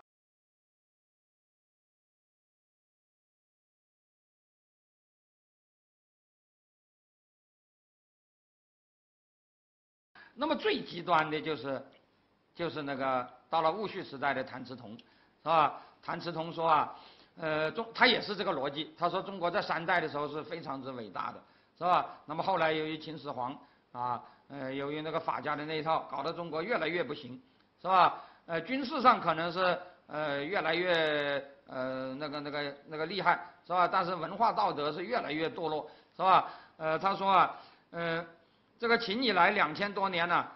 中国已经由三代之文化降而今日之土蕃野蛮者，是吧？说中国现在已经变成土司了，是吧？那个三代的时候的中国人才是真正的那个、那个、那个、那个文明，是吧？他说现在这个中国已经呃呃呃已经啊在秦制下已经逐渐逐渐变成啊土蕃野蛮。他说如果中国再不再不改变，沿着这个趋势继续走，是吧？那么。甚至中国人将来会退化成猴子，是吧？会退化成什么什么，那就啊简不得了了，是吧？所以中国必须改变。那么按照他们这些人的看法，是吧？有一个非常有趣的现象，就是他们谈到西方的时候，总是要和西方，总是要把西方和中国的三代做比，是吧？说西方就像中国的三代。可是到了五四以后啊，情况就不一样了。是吧？五四的时候，当然那个时候，很多人也说中国现在不行，但是他们会说中国以前怎么行呢？他们经常五四时代经常有人说秦皇汉武的时代中国如何如何行，是吧？说商鞅变法如何如何伟大，是吧？这个大家知道，这个观点一直延续到我们现在的历史教科书中，是吧？我们现在历史教科书还是说。商鞅变法如何伟大？秦皇汉武如何伟大？但是那个时代的人们不是这样说的，是吧？那个时代的人们说的是三代如何如何伟大，秦皇汉武如何如何不行。尤其是法家像商鞅那样，那当然那就是头号大坏蛋，导致中国衰落的那个那个那个那个那个罪魁祸首了，是吧？那么如果按照，是吧？如果按照他们的说法，是吧？这个中国的礼崩乐坏。不是西学引进的结果，而是三代以后暴秦以来，是吧？这个法家专制制度长期造成的，是吧？因此，谭嗣同有一句很有名的话，他说：“两千年来之政，勤政也，皆大道也，是吧？三代的中国非常之伟大，但是三代以后，是吧？呃，中国的政治就成了强盗政治，是吧？”呃，两千年来之政，勤政也，皆大道也；两千年来之学，荀学也，皆乡愿也，是吧？呃，这句话是骂荀子的，是吧？我们前面讲过，荀子是一个儒法之间的过渡性人物，是吧？那么，如果按照如果按照谭嗣同的说法，荀子就是一个所谓的乡愿。什么叫乡愿呢？大家如果读过孟子。就会知道是吧？孟子在好几个地方都在骂乡愿，是吧？那么当时的儒家有一个有一个对立的概念啊，叫做乡绅和乡愿，是吧？这个乡绅是什么人呢？乡绅就是啊，就是士大夫，是吧？这里我要讲，呃，古古汉语中的乡绅呢，呃，和我们后来讲的，是吧？我们后来土改的时候说那个乡绅，是吧？就是土豪劣绅，特点就是有土地，是吧？那么以前的人并不是这么讲的，呃，这个乡绅的绅，其实本来是特指一种服装，是吧？这种服装就是呃那个儒生穿的服装，是吧？那么在科举之时代是要有呃呃经过考试，是吧？有功名你才能够穿的，是吧？嗯，我想有点类似于我们今天的那种什么学士啊、硕士、博士的那种，嗯那种服装，是吧？讲的简单一点是指的啊那个呃那个儒生或者说文化人，是吧？而乡绅最重要的一个特点是什么呢？乡绅最重要的一个特点，就是以维护道统为自己的责任，是吧？呃，他在道统上是独立的，是吧？他们是可以面对权力坚持自己道统的，是吧？用这个古代儒家的话讲，叫做从道不从君，是吧？就是我可以不服从皇帝，但是我必须捍卫道统，是吧？有自己的原则的。但是另外一些人就叫做乡愿。什么叫做乡愿呢？乡愿的特点是墙头草，两面倒，上面左他也左，上面右他也右，是吧？趋炎附势，是吧？完全没有自己的立场。用我们今天的话讲，就是御用文人，是吧？那么如果按照那个谭嗣同的说法啊，那个孟子骂乡愿骂的是很厉害的，是吧？大家看看孟子就知道，是吧？如果按照谭嗣同的说法，荀子就开了乡愿的大门，是吧？嗯，自从荀子以后，中国的知识界就堕落了，是吧？都成了乡愿了，是吧？就两千年来之学，寻学也，皆乡愿也，是吧？呃，谭嗣同后来还说过一句更极端的话，他说啊，发展到今天，他说这个孔孟之道啊，这个这个。这个已经陷入灭顶之灾，是吧？他说：“啊，群四万万之乡愿以为国，圣教安得不亡？是吧？这个这个，中国现在变成一个四万万乡愿的国家，说那个孔孟之道还怎么坚持啊？是吧？所以如果要坚持孔孟之道，那就一定要改变情志，是吧？否则的话，孔孟之道没有希望的，是吧？那么像这样的一种观念。”是吧？我前面已经讲了，其实啊，它也不是晚清才有的，是吧？像黄宗羲啊，像呃再早以前呢，一些呢对现实不满的，是吧？呃，这里我要讲啊，自从有了科举制度以后，很多人读书是为了做官的，是吧？就是所谓的敲门砖。那么当然，你读书如果是为了做官，你当然这种话你就不不太好讲了，因为你讲了这些话，你可能就做不成官了，是吧？但是假如你读书不是为了做官，那么历代都还有人讲这种话的，是吧？所谓的隐士，所谓的那那种，但是是吧？但是这个是吧？我们知道很多人都是这样，像孔子当年就曾经说过，说道不行，臣服浮于海，是吧？这个这个，哎呀，这个现在这个世道是已经完全是堕落了，是吧？啊，我实在没办法，我就坐船去当移民算了，是吧？那个那个那个，是吧？朱熹也曾经讲过。朱熹说：“像我们主张的那一套啊，从来没有实现过，是吧？尧舜之道，未尝一日得行于天地之间，是吧？这个这个现实都是很很，现实都是很邪恶的，是吧？嗯，我们的理想，是吧？呃，找不到实现的道路，是吧？但是到了晚清，他们找到了一个仁义的来源，那就是西方，是吧？徐继愚的说法叫做推举之法，给予天下为公。”亲亲乎得三代之一焉。总而言之，这些人的对西方的一个总体的观感就是，西方比我大清更仁义。不过这里我要讲明白，这里讲的西方比我大清更仁义，当然是排除了国与国之间的关系，是吧？西方当时正在侵略中国，爱国的中国人正在反侵略，这些人也不例外。这些人在抵抗西方的。军事侵略方面，是吧？在抵方抵抗西方人啊，在利益上，在军事上对我们的损害方面，他们都是不折不扣的爱国主义者，是吧？但是，所谓西方比我大清更仁义，指的是什么呢？道理很简单，指的是内部制度的比较。讲的简单点，西方国家对他们的人民，要比大清对我们的人民要仁义的太多了，是吧？这是铁的事实，是吧？不是说西方人对我们有多仁义，但是西方人至少对他们的人民很仁义。是吧？而我大清首先就不把我们大清人当人看待，是吧？这是他们看到这个情况以后，是吧？第一个感觉，是吧？因此你就会发现这些人呢，他们当时议论起西方啊，其实往往经常议论的不是西方的那个军火有多么厉害，是吧？也不是西方的那个工业有多么发达，是吧？甚至不是西方人。多么会做生意，是吧？他们经常讲的是什么呢？美探现西洋国政民风之美，是吧？大家不要以为这些人是五四先进青年，是吧？这些人都是老东烘啊，是吧？这些人都是饱读诗书的，而且西方的东西基基本上没怎么看过的人，是吧？那么这些人，是吧？嗯，一谈起西方，就是美探现西洋国政民风之美，是吧？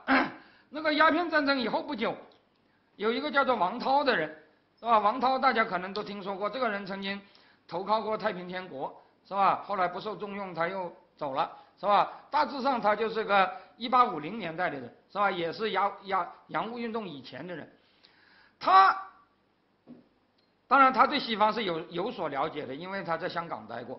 是吧？那他就有几句话非常有意思。他说：“西洋以礼义为教，以仁义为基，以教化德泽为本，是吧？”呃，这里我要讲，当然啊，这不是说西方人对外国人是这样，是吧？但是西方人对自己人，那当然就是这样，是吧？呃，这个所谓的礼义仁义教化德泽。说实在的，如果我们今天去说，可能就不会这样说。我们今天可能用一些具体的，呃，那个名词，比如说什么民主啊、共和啊、人权啊、法治啊。但是那些时代的中国人都不懂这些名词，是吧？他们反正就懂得，是吧？那些国家比我们讲理，是吧？所谓讲理是在他们自己人中间比较讲理，是吧？当然，呃呃呃，并不是说他们他们他们对外如何如何，是吧？嗯，我们这个国家就不讲理的。是吧？这这这这就就就是这种印象，是吧？所谓的不讲理，是指对自己人不讲理，是吧？那么，但是这些人，他们真正去过西方的人呢，有这样的印象。那么他们给别人讲的时候，当时没有对西方完全没有印象的人，其实是有点半信半疑的，是吧？比如这个呃薛福成啊，他在后来的回忆录中就提到。他说：“西郭云仙美探现西洋国政民风之美，余意稍压其言之过当，是吧？”他说：“这个呃，郭云仙就是郭松涛，是吧？他是我国第一个呃驻外大使，是吧？那么他经常呃跟嗯嗯在呃私下聊天的时候，经常啊探现西洋国政民风之美。当时薛福成还没有到过啊欧洲。”是吧？他听了以后半信半疑啊，觉得这个啊，这个这个郭松涛可能有点言过其实吧，是吧？然后他又问了另外两个人，非常有意思，这两个人是谁呢？陈立秋忠臣黎存斋观察，是吧？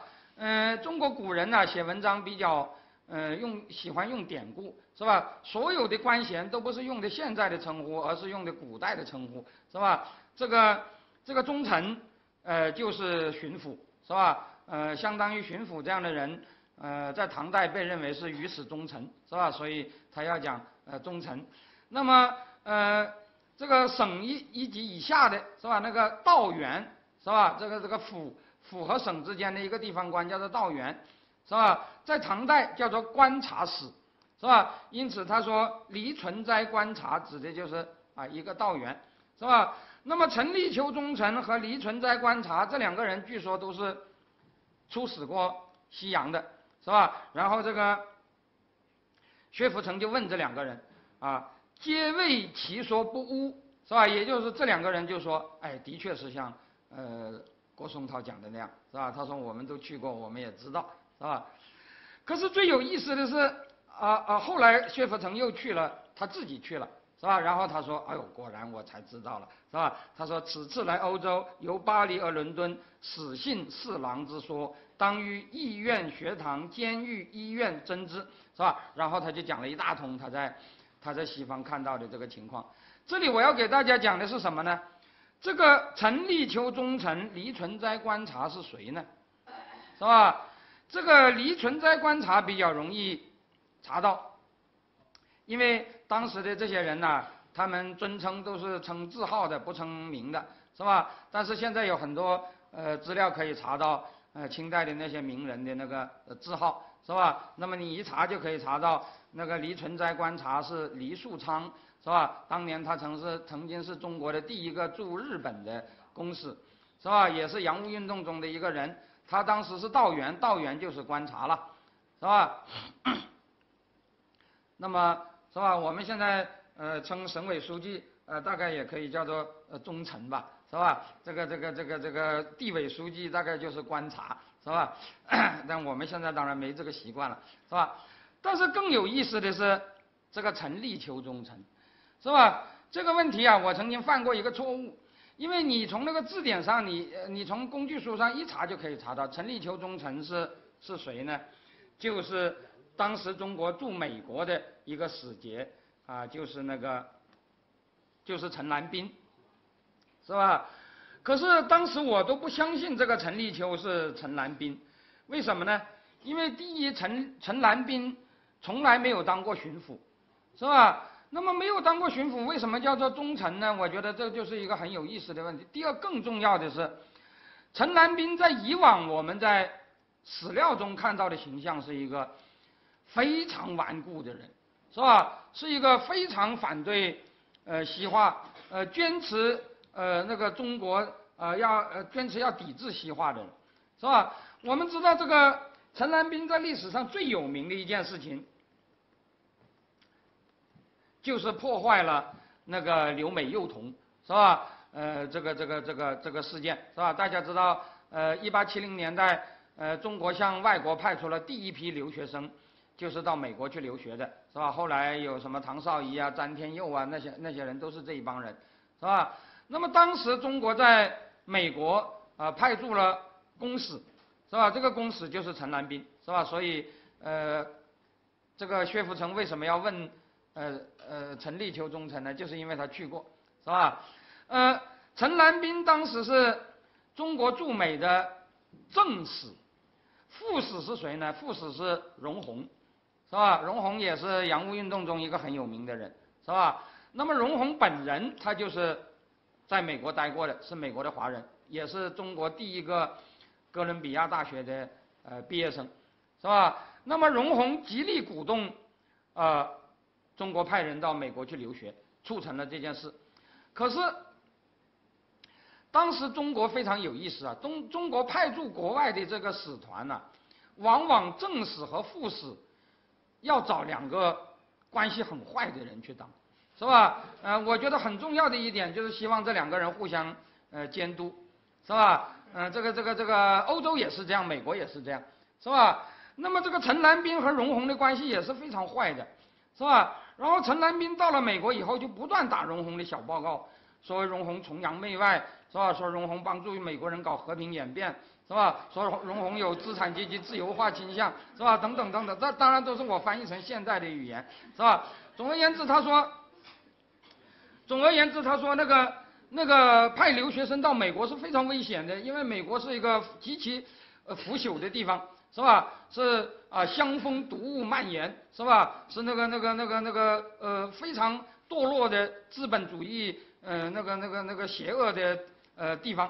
是吧？说如果把中国呃孩子送到那里，那就是让他们给和平演变了，是吧？那绝对不能这样干，是吧？呃，而且据说在朝堂上啊，他说到兴奋的兴奋的时候，连袖管都撸起来了，是吧？嗯，那个那个好像要打架的那个样子，是吧？那么就在他不断的打小报告的破坏之下，最后这帮留美学生还没有毕业就给招回来了，是吧？呃，被认为是那个呃那个清代那个那个那个呃那个现代化过近代化过程的一个一个小小的挫折。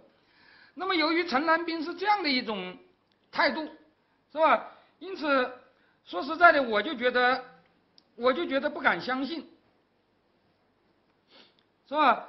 呃，我当时就觉得，我说如果陈兰斌是这样，他怎么会说，他怎么会附和那个郭松涛说的，是吧？美探现西洋国政民风之美呢，是吧？后来关于这个问题啊，我曾经问过那个呃，现在上海已故的王元化先生，是吧？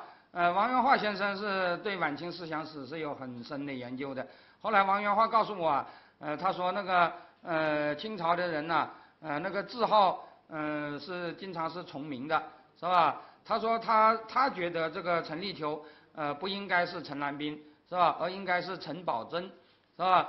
呃，可能大家知道陈宝箴是就是陈寅恪先生的呃祖父，那是呃戊戌维新的一个非常重要的人物，就是当时清朝巡抚中最思想最开明的一个人，是吧？也是维新派的一个代表，啊，在地方上的一个代表。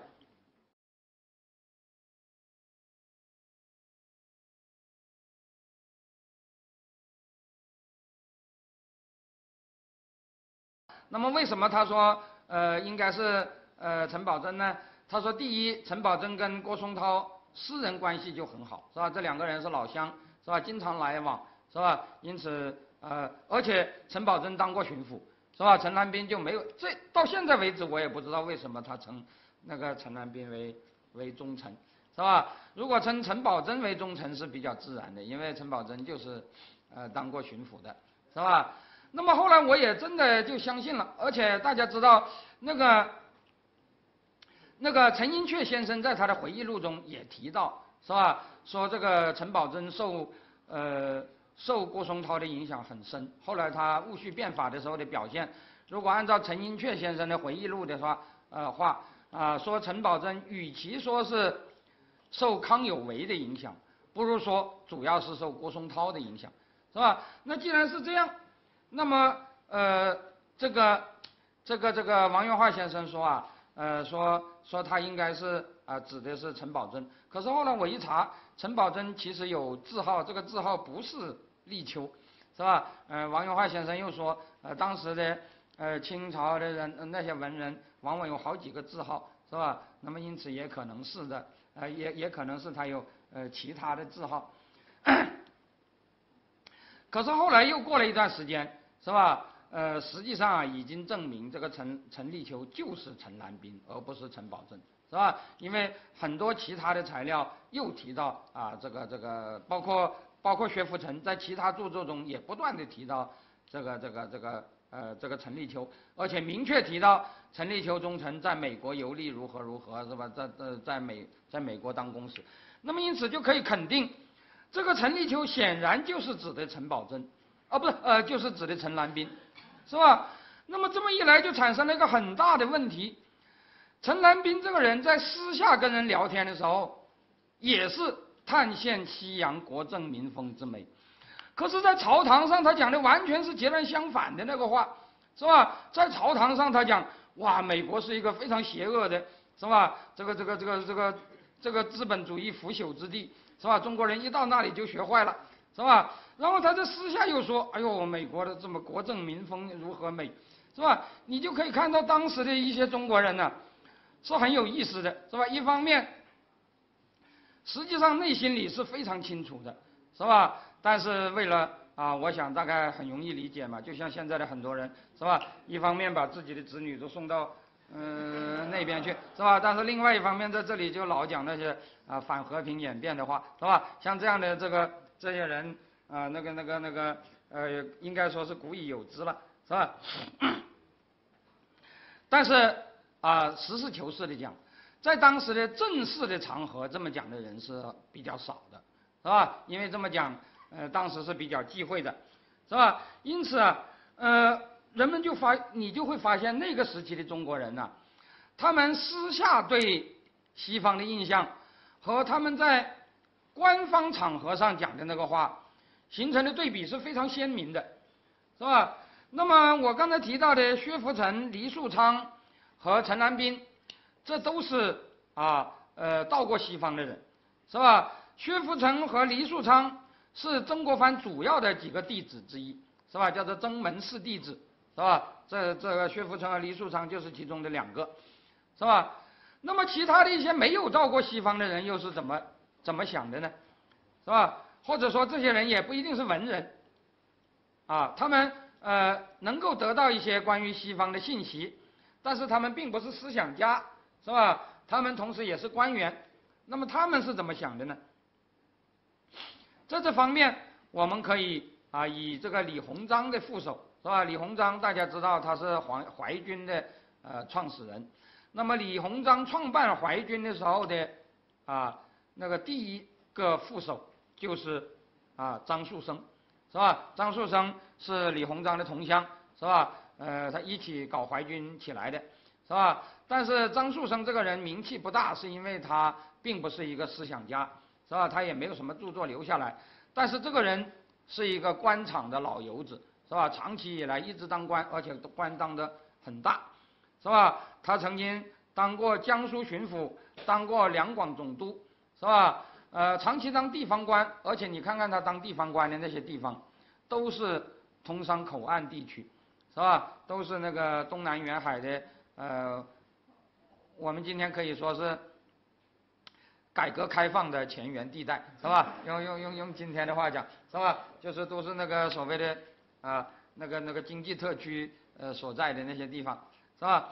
那么因此他也是明白一些事儿的，但是这个人呢，他不是个思想家，他老于世故，要在官场上混，所以他从来没有什么前卫的言论，是吧？他曾经在奏书中明确的讲过，他说中国啊，呃，什么都比西洋好，是吧？论中国声名文物高出万国之上。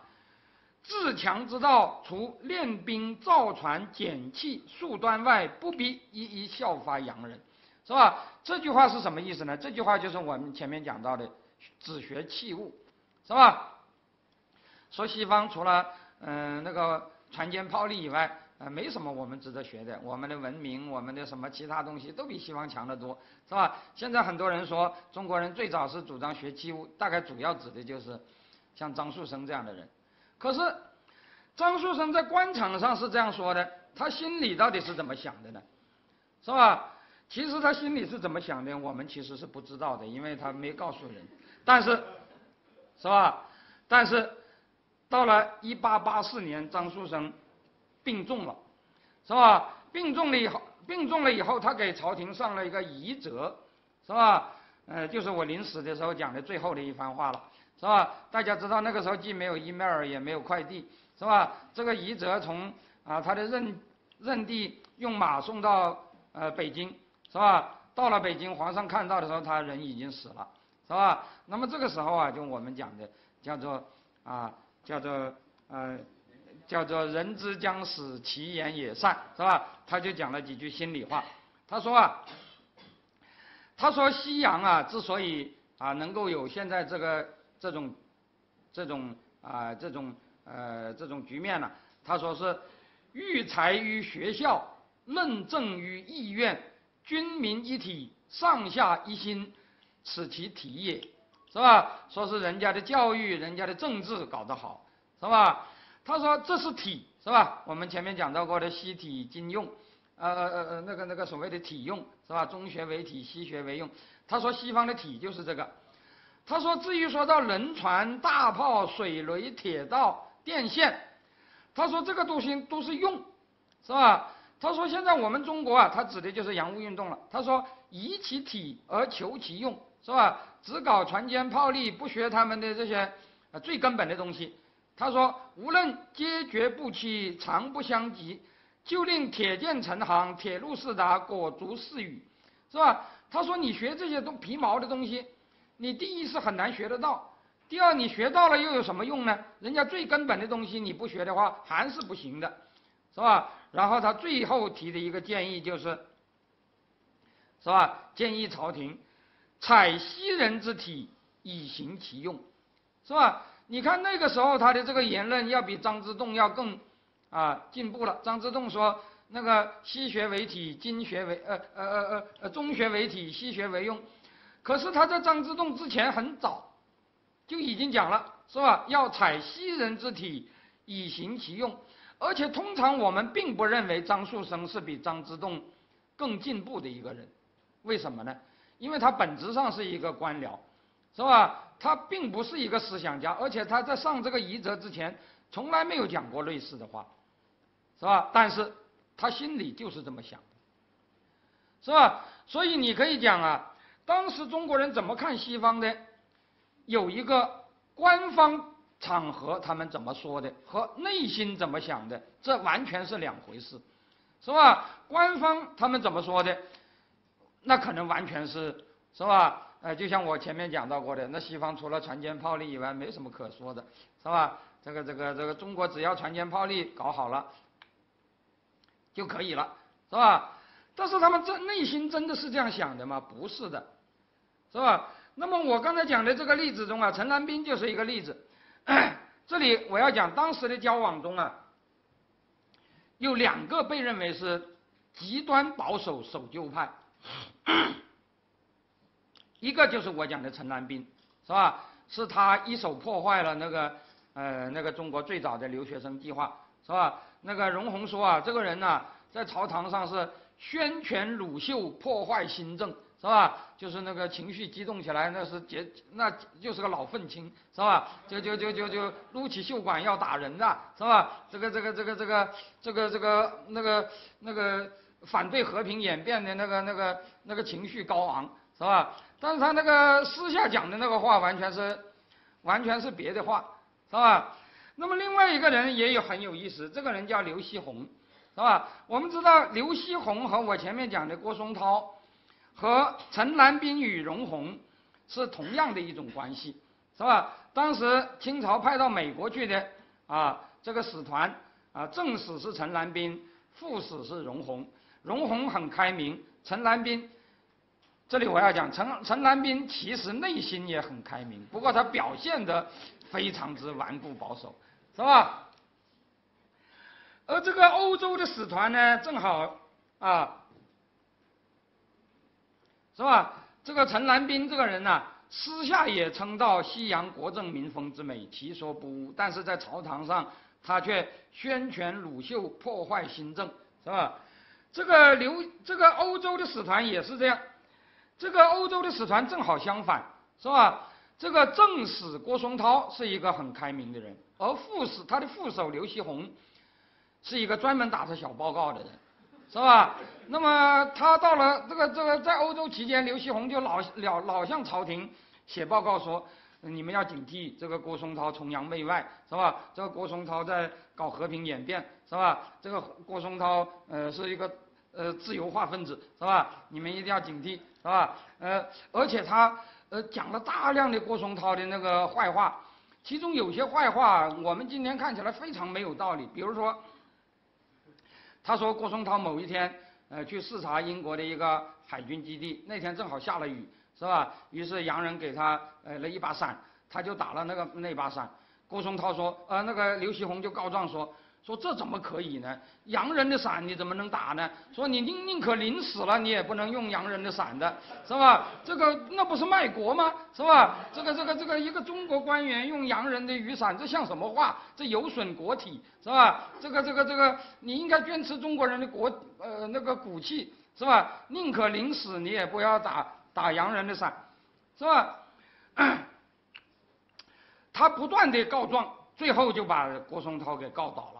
是吧？那么郭松涛最后就被撤职了，是吧？以后他的那个那个就被赋闲了，是吧？就就就就就，但是这个刘锡鸿是吧？他在朝堂上那么呃正统的一个人士，是吧？那么主张反和平演变的人士，他真实对西洋的观感如何呢？是吧？呃，刘锡鸿到了晚年呢，他把他在英国的日记出版了啊，叫做《英条诗记》啊。这个《英条诗记》，我们看了这个东西以后啊，就觉得他在那里头对西方的称赞一点都不亚于郭松涛，是吧？而且可以说真的是有过之而无不及，是吧？他这里头不但屡屡称赞英人仁义，是吧？说这个啊，英国这个国家是上下同心，以礼治处，顾全国事，是吧？说英国这个社会非常之呃呃好，是吧？无闲官，无游民，无上下隔阂之情，无残暴不仁之治。地方整齐肃穆，人民欢欣鼓舞，不图以富强为能事。最有趣的是这句话，很多人都知道西方富强，他说西方不但富强，西方的道德水平也是很高的，是吧？不图以富强为能事，曾未可以匈奴回纥待之矣，是吧？说中国人很多人还把西方当夷狄，他说那是不对的，是吧？这个刘锡鸿啊。他还是一个非常聪明的人，他真的是下了功夫去了解英国的，是吧？呃，有一次啊，呃，同样是在英国的呃几个大使，是吧？有一个呃驻日本驻英国的一个人，啊，跑到这里来聊天，是吧？然后他就跟那个英国呃，他就跟那个日本人啊大谈英国的那个税收制度，是吧？他说那个呃英国人交税都很自觉，是吧？为什么呢？呃，就是因为我们今天讲的那个叫做无代表不纳税，是吧？那个呃，征税是国会征的啊，国会是老百姓选出来的，是吧？呃，这个国家需要什么钱，是吧？呃，需要从老百姓收什么钱，这钱拿去用在什么地方，老百姓都眼睛盯着的，是吧？因此老百姓愿意交税，是吧？这是为国家办事嘛，是吧？呃，但是我们这些国家就不行，是吧？这个这个老百姓都普遍不愿交税，什么什么等等，讲了好多，是吧？他甚至还对民主制度下可以合理实可以实现。合理的税制，说得头头是道。当时在旁边听的那个郭松涛都很都很佩服，是吧？郭松涛在自己的日记里头讲说：“哎呦，这个刘锡鸿真的是还是很有水平哎，是吧？他对这些问题都看得很清楚，是吧？而且这个刘锡鸿还有一个有趣的故事。有一次，这个英国人要他去呃参观一所监狱，是吧？”那么后来啊，呃，他就想，他说这个这个这个官方让我们去参观的地方，肯定是形象工程，是吧？这个这个肯定是那个布置好了的让我参观的，嗯，那没用，是吧？我不去，是吧？呃，但是他呃又没有明讲，是吧？然后那个呃呃坐的那个马车，是吧？那个时候还没汽车了，是吧？然后就噔噔噔噔噔跑到那个呃监狱附近的时候，他突然说我肚子疼，是吧？呃，去不了了。是吧？然后只好不去了，就回来了。但他偷偷的就记下了这个，呃，这个地址，是吧？然后过了一段时间，是吧？然后忽然间他说，是吧？他带了两个仆人，啊，跑到街上，是吧？呃，转了转转，突然间就提出说我要去那个地方，是吧？然后那个英国人一听非常之惊讶，但是还是同意了，是吧？然后他就去了，去了果然说是，哎呦，里头很人道，怎么怎么，反正讲了一大通那个那个呃说法，嗯。说那个监狱，呃，反正呃，对那个英国对待犯人的那种整个那种，呃，讲了一大通，哦，那那简直是钦佩的不得了，是吧？然后说这是真的，是吧？因为这不是他们安排的，是我微服私访的结果，是吧是我我突然搞突然袭击的结果，是吧？呃，看样子那是真的，是吧？那么你就可以看到这个刘锡鸿其实他心里什么都清楚，是吧？但是他在朝堂上讲的完全是另外的一些一话一番话，是吧？说这个，是吧？他诋毁郭松涛，是吧？说郭松涛那些言论都是所谓的迎合洋人、坏乱风俗，是吧？都是大逆不道的言论，是吧？那么他为什么要这样讲呢？其实你看他的那个日记啊，有一段话非常有意思，是吧？他里头提到啊。他说：“西洋搞的那套虽然是很好，是吧？嗯，我们儒家也讲天下为公，是吧？他说，但是啊，我们中国实际上天下为家已更数千载，政令统于一尊，财富归诸一人，是吧？他说，我们中国搞家天下已经搞了几千年了，我们这些人都是沾了好处的，是吧？你把这套东西搞掉了，对我有什么好处呢？”是吧？其实说实在的，根本的原因就在这儿，是吧？根本就不在于什么儒家不儒家，他就明确讲，说中国搞的根本就不是天下为公，是吧？而是天下为家已更数千载，是吧？讲了这些话的人，你还能说他是儒家吗？是吧？所以啊，我觉得那个时候啊，很多人是吧？他们在朝堂上讲的那些话，你是不能把它当真的，是吧？那么这些人，他们真实的观感是什么样呢？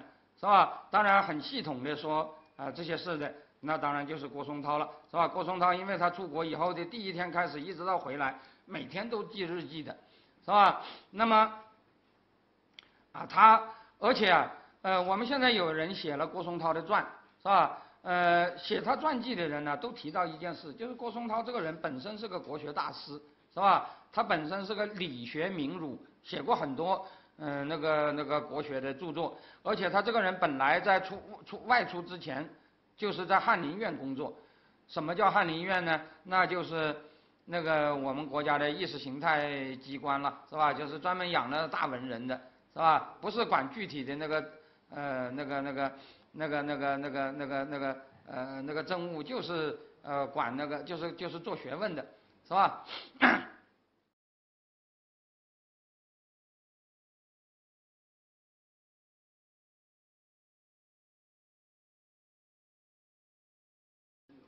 这个人出国的时候已经五十八岁了，价值观已经定型了，是吧？你很难说他跑到外国去以后会有那个价值观上的根本转变。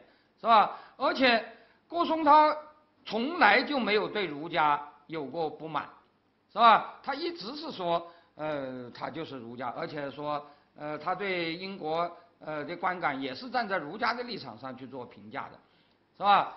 但是就是这么一个人，是吧？他认定说，西洋立国有本有末，其本在朝廷政教，其末在商贾。是吧？这句话就是也是我前面讲到过的。他们认为西方人会做生意，这也是末，这也是属于末，是吧？我们认为市场经济其实是很重要的，他们当时并不认为有，并不认为太重要，是吧？他们认为民主共和要比要要比市场经济更更重要，是吧？他说啊，这个西洋立本立国有本有末，其本在朝廷政教。其末在商贾，因此他的主要的注意力其实就是在这。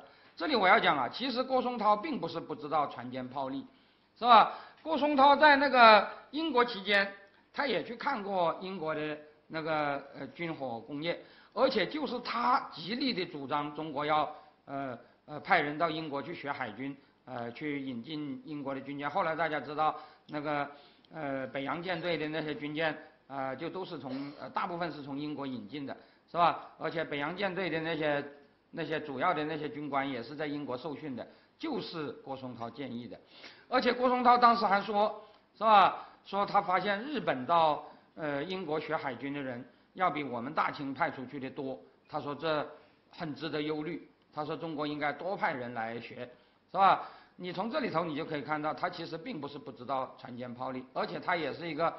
非常爱国的人，是吧？也是主张中国在军事上要自强的。可是，你总的看他这个日记啊，你就发现这一部分的比重很小很小，是吧？绝大部分的篇幅讲的都是什么呢？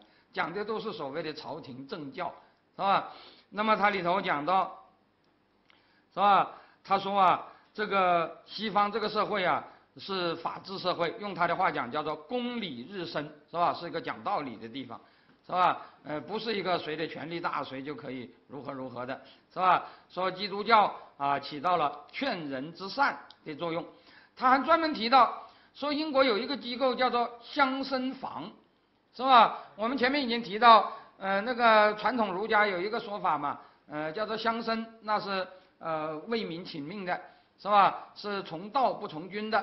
是吧？是呃，敢于呃独立于权力来维护道统的，是吧？可是这样的人在中国现在已经没有了，是吧？可是他跑到英国说，英国专门有一个啊呃乡绅待的地方，叫做乡绅房，是吧？有时候他又用意仪啊，有的时候他又用音仪，音仪叫什么呢？叫巴利门，实际上就是 Parliament，是吧？就是我们知道所谓的议会。呃，最有意思的是，郭松涛和席聚余这两个最早接触西方的人，都把议会叫做乡绅房，是吧？就是里头有专门有一批那种呃敢于说真话的人，是吧？为民请命的人，是吧？呃，从道不从军的人，是吧？呃，就是敢说自己的话，为老百姓，呃呃呃呃为民请命，而不在乎皇帝的呃权威，是吧？他说这个呃乡绅公益正事啊，国王对他们很尊重，是吧？民选的巴利门迈阿尔，是吧？呃，这个是现在的我我们现在也是呃就把它移成市长，是吧？梅尔，呃，Parliament，是吧？呃，顺从民愿。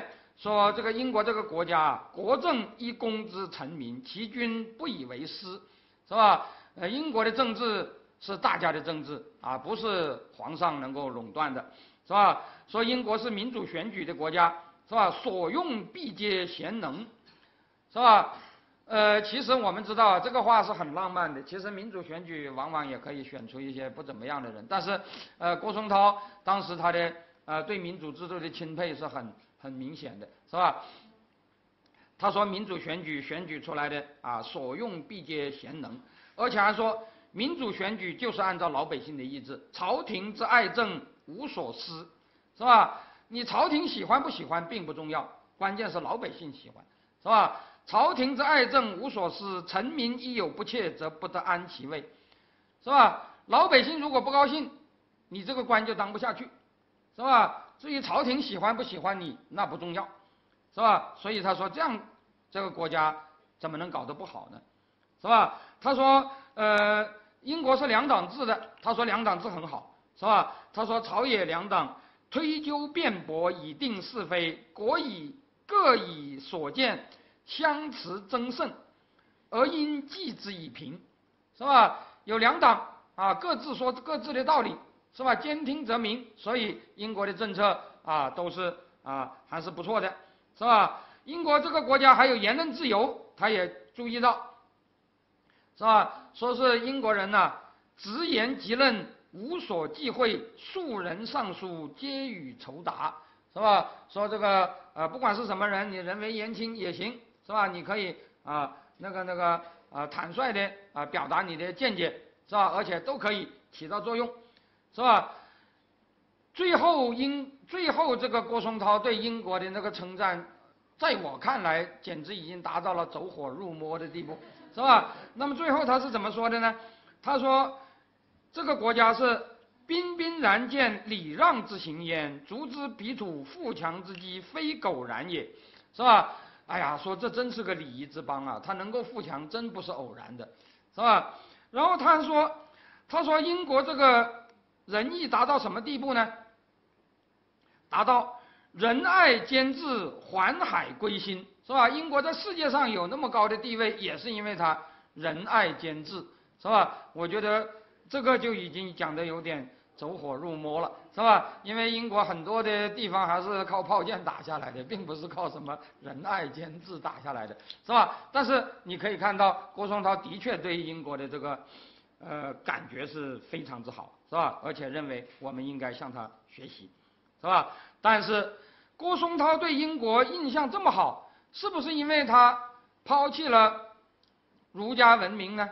是不是因为他啊接受了所谓英国人的价值观呢？不是的，是吧？其实他没有什么变化，他还是个儒家，还是个士大夫。士大夫看觉得这是好东西。英国人看也觉得这是个好东西，这说明了什么呢？我觉得这说明了，那的确是有所谓的普世价值的，是吧？就是不管是从东方人的角度还是西方人的角度，的确有些东西好就是好，坏就是坏，是吧？呃，当然，他这里头免不了有爱屋及乌的呃那个那个那个那个成分，是吧？呃，比如说英国的对外政策是不是可以叫做仁爱兼治？这当然是可以讨论的了，是吧？那么在徐继瑜啊，这个人已经是在洋务运动中的人了，是吧？那么更有意思的是，我前面讲讲我提提到过的徐继瑜，徐继瑜要比郭松涛要早一代，是吧？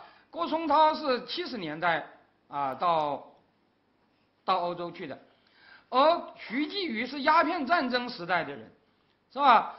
呃，鸦片战争炮火刚熄，他就在一八四四年，也就是鸦片战争的呃之后仅仅四年，那个时候中国人讲船坚炮利的都没有几个人，是吧？他就写了一本《银环志略》，呃，这本书啊，在中国的影响不大，但是在日本的影响很大，是吧？明治维新的时候，这本书在日本曾经重印过好多次，是吧？对日本产生了很大的影响。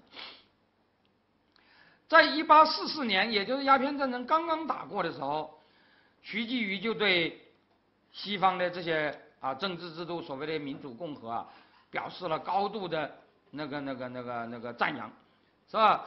而且最有意思的是，他对英国的评价当然是不错的，但是他对美国的评价要比英国高，这就很有意思了，是吧？因为当时的美国可不是，可不是二十世纪的美国。是吧？美国的强大主要是十九世纪末和二十世纪才强大起来的，是吧？尤其是在对外军事上，美国在一八四零年代其实是默默无闻的，是吧？美国那个时候盛行的是所谓的门罗主义，就是我只管西半球的事，是吧？那个其他的事儿，呃，我不管，是吧？嗯，我们知道美国在世界上成为一个呃强国，那是在。呃，一八九九年的美西战争，他打败了西班牙以后，是吧？那么在一八四四年美国成为强国之前半个世纪，徐继瑜就对美国有这样的称赞，我觉得是非常有意思的现象。而且更重要的是，如果他称赞英国，你可以说是英国把中国打败了，可是美国当时并没有跟中国打过仗，是吧？但是他对美国的印象更好，为什么呢？因为美国是共和制，而英国还是君主立宪的，所以啊，我看到这些东西以后，我就有个想法，我说啊，辛亥革命以后，中国没有走，呃，中国晚清没有搞成君主立宪，结果搞成共和了，这个东西恐怕不是偶然的，是吧？恐怕不见得是因为什么晚清的人太激进了，什么什么什么，是吧？呃，其实啊。中国之所以不搞君主立宪而搞共和，很大程度上是和这个所谓“天下为公”这种概念是是有关的，是吧？那么，徐继瑜对美国的印象其实主要就是在这一点，是吧？呃，徐继瑜说啊，“美利坚合众国以为国”，呃这里我要讲，我们现在把呃 “United States” States 叫做“合众国”这个词的起源就是徐继瑜的这本书，是吧？徐继瑜说。呃，美利坚合众国以为国，这就有了美利坚合众国这个这个这个这个翻译，是吧？那么，呃，米利坚合众国以为国，幅员万里，不设王侯之豪之号，不循世袭之规。大家知道这是和英国不同的，是吧？英国后来还是有王侯的，是吧？公器付诸公论，创古今未有之局，一何其业？太息古今人物，能不以华盛顿为称首哉？他说华盛顿真伟大，比英国的君主要伟大多了，是吧？因为他啊有那么大的功劳，但是他不搞世袭制，是吧？他搞公天下而不搞家天下，是吧？这个推举之法，给予天下为公，庆幸获得三代之一矣焉，是吧？然后他说美国其他地方啊也是很不错的，是吧？呃，讲讲讲也是走火入魔了，是吧？然后他又讲了一番话，这个话我觉得是有点过分，是吧？他说美国，他说美国治国崇让善俗，不尚武功，亦迥与诸国异，是吧？他说美国这个国家啊是崇尚谦让的，呃，不崇尚武功的，是吧？我们知道，当然其实不是这样的，尤其是现在的美国更不是这样的，是吧？呃，不过。我们可以肯定，在一八四四年的时候，美国的武功其实并不是怎么，并不是怎么出名，是吧？美国并那个时候并不是一个以武功见长的国家，但是美国是不是从来就呃不上武功呢？是吧？这当然是另外一个问题了，是吧？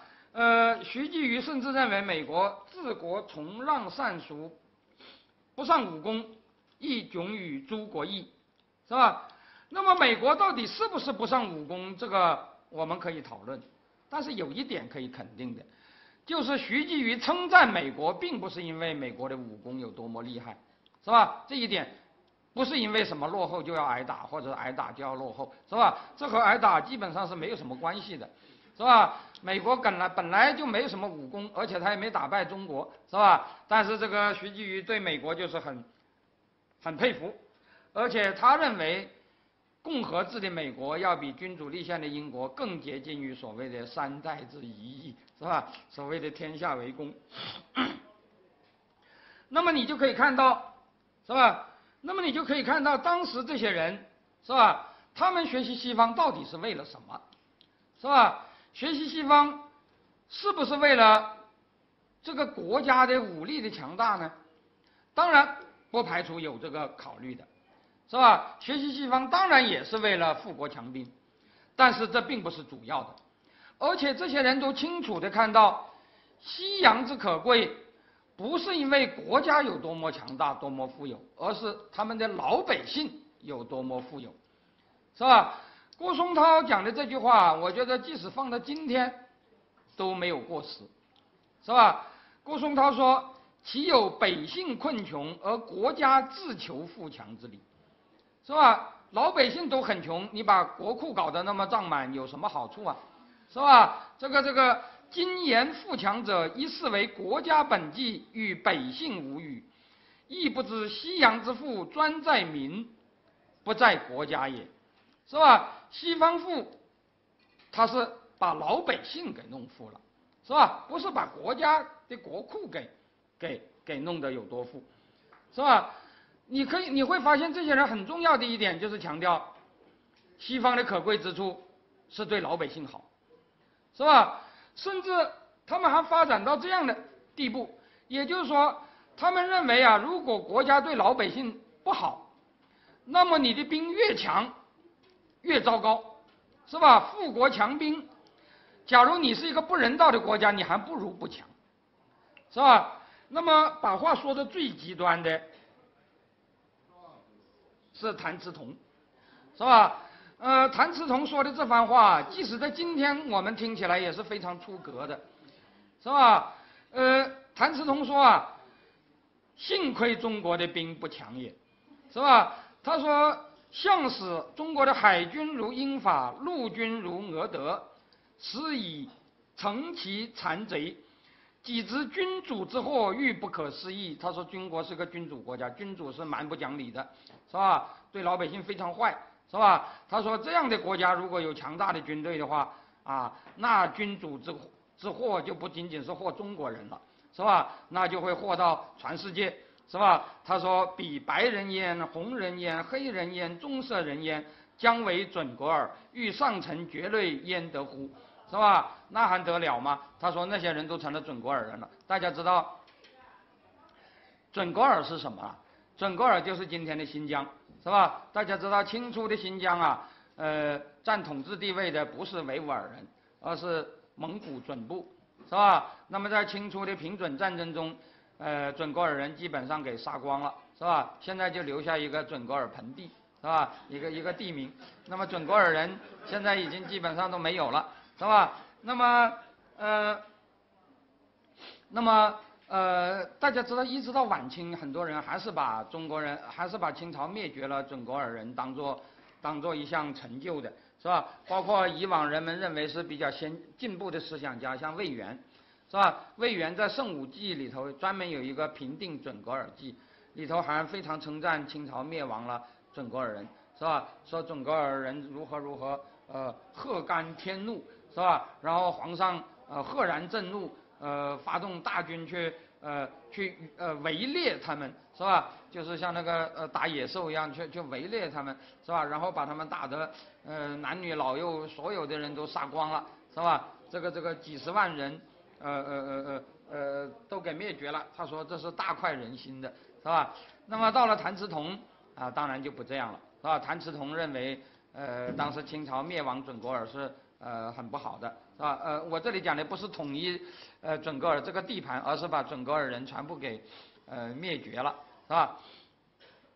他下面这句话讲的就是很很很出格了，是吧？很走火入魔了。他说啊，故东西各国之压抑中国，天时使之，所以取用其仁爱，至于极致也。而中国不知感什么等等等等，是吧？那意思就是说，嗯，那个西洋各国压制中国，那其实是老天在行仁义啊。是吧？呃，那个害怕这么个强盗国家，如果强盛起来，会危害世界，什么什么什么等等等等，是吧？我曾经有一次，我曾经有一次，呃，把这段话列出来，我说你们想想，说这个话的人是谁呀？是吧？这不有点像汉奸吗？是吧？说这话的人是汪精卫，莫非是？是吧？但是实际上是谭嗣同，是吧？那么你要是说谁是汉奸，你都不能说。谭嗣同是的，是吧？因为我们知道谭嗣同不仅在戊戌变法中，是吧，号称是啊为了中国变法而流血的第一人，而且在戊戌变法失败以后，是吧？康有为、梁启超都逃到国外去了，他是明明可以逃，但是他不逃的，是吧？他就说我就是要死在国呃中国，是吧？为中国的变法而流血，像这样的人，谁能怀疑他是不是爱国者呢？是吧？我们说，即使是逃到，即使是逃到国外寻求避难的梁启超、康有为，你也不能说他们不是爱国者，是吧？你也不能说只要他是吧，逃到所谓什么什么，是吧？什么海外敌对势力那里去了，那他们就是就就就就就不爱国，是吧？那何况谭嗣同还没有逃呢，是吧？谭嗣同还是死在中国的呢，是吧？所以谭嗣同绝对是一个爱国者。但是他为什么会说这种话呢？是吧？你，你接下来会看呢，他说了好多这一类的话，是吧？那么，但是，是吧？他真的是认为这个啊，西方的军事上的强大会有助于中国的民主吗？是吧？恐怕也不见得可以这样说，是吧？那么谭嗣同接下来他又说啊。他说：“我们中国啊，现在是没有什么人把中国人当人的，是吧？这个西方人啊看不起中国，关键是中国的皇上更看不起中国人，是吧？”他说啊：“天下为君主囊肚中之私产，其是华人之身家，曾弄具之不弱之不弱。吾愿华人勿服梦梦谬以为同类也。夫自西人视之，则早其为二矣。”他说：“现在的西方舆论呢，普遍把中国描述的是吧，是一个呃皇上为所欲为、不把中国人当人的国家。所以现在有些洋人说，是吧？说我们侵略中国是要解放中国人，是吧？是要把中国人从皇权中解放出来，是吧？”他说：“故俄报有云：华人苦到尽头处者，不下数兆，我当灭其朝而救其民。”是吧？凡欧美诸国无不为是言，皆将其仗义之美名，因以渔猎其资产。从最后面这句话中，你可以看得很清楚，是吧？其实谭嗣同是知道民主制度是对自己的人民好，但是在对外政策上，民主国家也很自私的，是吧？民主国家说他想救谁救谁，其实难免。其实也是为了自己，是吧？所谓的“皆将及仗义之美名，应以渔猎其资产”，是吧？民主国家也是对外侵略的。民主国家这个制度，是吧？民主制度说穿了就是谁选你，你的权利来自谁，你就为谁考虑。那么，既然民主国家的选的权利是他们的人民授予的。所以，民主国家当然是为他们的人民服务的，是吧？这里我要讲啊，民主国家的外交说穿了，我觉得很简单，是吧？我们现在有些人骂啊，说美国的外交是啊，是为美国的一小撮军火商服务的，是吧？那么有些人又称赞说，美国的外交是为全世界人民服务的，我觉得那都是胡说。是吧？美国的外交既不是为一小撮美国统治者服务的，也当然更不是为我们中国人服务的。美国的外交是为谁服务的呢？就是为美国人民服务的，是吧？不是为中国人民服务的，也不是为外国人民服务的，是吧？所以美国的外交当然有可能损害外国人民的利益，是吧？但是，它绝对是有利于美国人民的，是吧？那么，谭嗣同其实是看到了这一点，是吧？因此他才说，既然民主国家是有利于本国人民的，那我们为什么不学呢？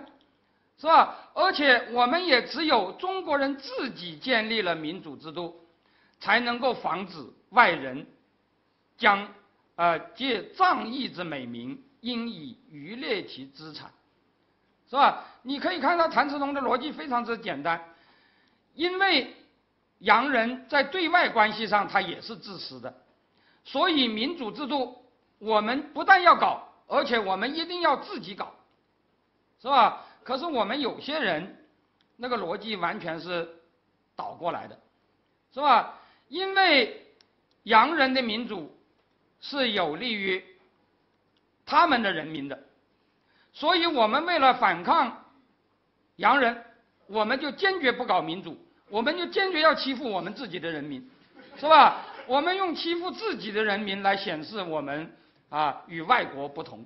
是吧？来显示我们的所谓的爱国，是吧？这种爱国就是慈禧太后的爱国，是吧？慈禧太后的爱国和谭嗣同的爱国都是爱国，但是这两个爱国之间有非常大的区别，是吧？民主制度有利于本国人民，所以我们的爱国就要为我们本国的人民谋幸福，所以我们要搞民主，而且我们要自己搞，是吧？不能等。啊，呃，外国来借民主的名义来，来来来来管我们的事儿，是吧？可是这个，可是这个这个另外一些人，像慈禧太后就说，是吧？说西方人正在侵略我们，所以西方人搞的我们就不能搞，是吧？西方人民主对他们的人民有利，是吧？那我们就绝对不能搞民主，因为我们不想对我们的人民有利，是吧？这就叫爱国吗？是吧？所以我觉得这个是个非常有意思的事。谭嗣同讲了那么多的话，其实最关键的就是他的最后这一句话：“华人不自为之，其祸可胜言哉？”是吧？他说我们国家本来在军事上就已经处于弱势，是吧？如果你又不是民主国家，如果你又是一个专制国家，你连道义的制高点都被人占了，那你不是更可怜了吗？是吧？所以他说啊，这个这个这个，我们不但要搞民主。而且我们正是因为我们是个弱国，所以我们才尤其要搞民主，是吧？那么因此你可以看到这些人呢，是吧？清末的这些士大夫啊，他们看到西方的感想，与明代的士大夫看到满族人的感想完全是两回事，是吧？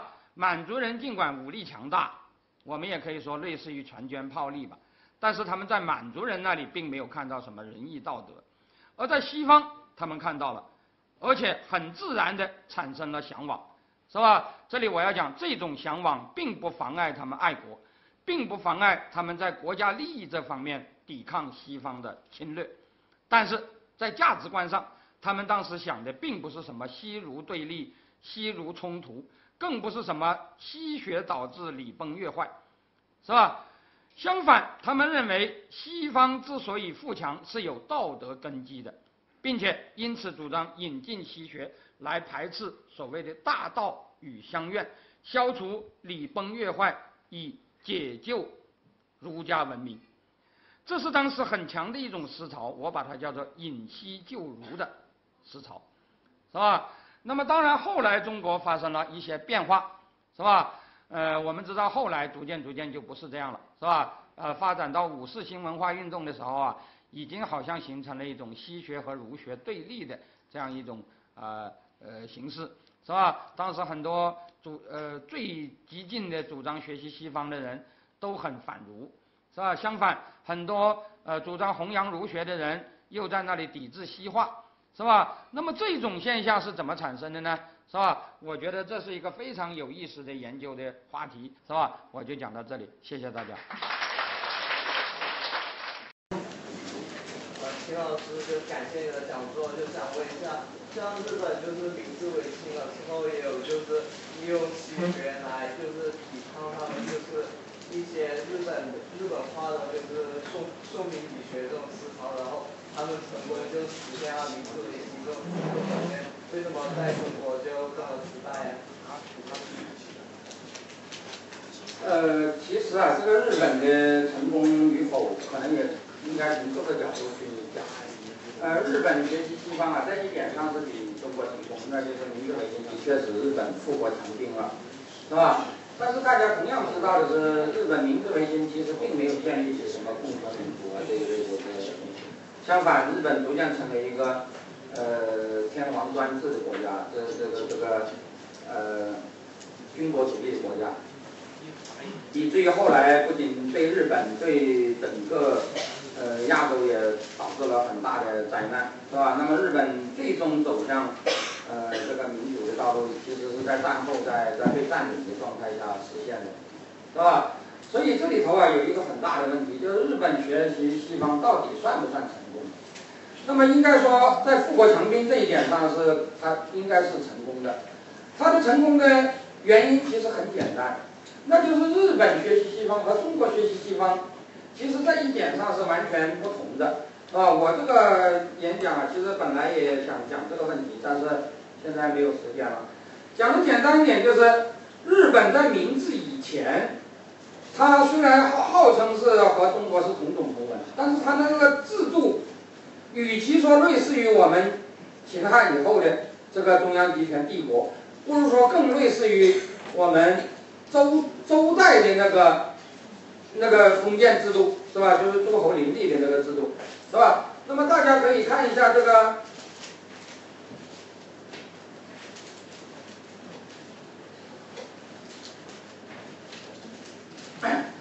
大家可以看看这个日本明治以前的地图啊。日本明治以前有很多国是吧？就是或者就叫做藩是吧？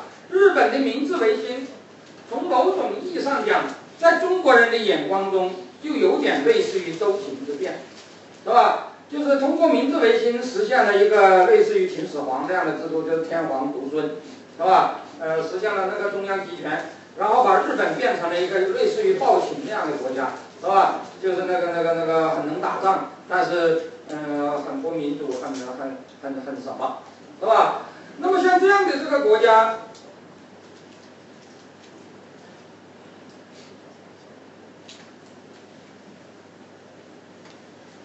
是吧？像这样的这个变化，呃，在当时的中国人看来啊，就有点像西学背景下的一个周秦之变，是吧？那么日本在这个变化过程中反儒，我觉得也是很自然的，是吧？呃，日本当然现在并不见得非常反儒，但是在明治时期，像福泽谕吉啊、吉田松阴啊这些人，对儒家的批评是非常的厉害的，是吧？那么日本人反儒，我觉得完全可以理解。因为日本的这个学习西方的过程，其实就类似于周秦之变的过程，它实际上是一个排斥周制、接受秦制的过程。那么，正如秦始皇焚书坑儒一样，日本在摆脱周制过程中，对主张弘扬周制的儒家进行批判，对于日本本身而言有它的合理性，是吧？而且这种批判和学习西方的结果，的确也使日本变成了一个，是吧？呃，虽然是用的是西方的武器、西方的技术，但政治制度上有点类似于秦始皇的那种，呃，那种状态，是吧？那么日本由此实现了富国强兵。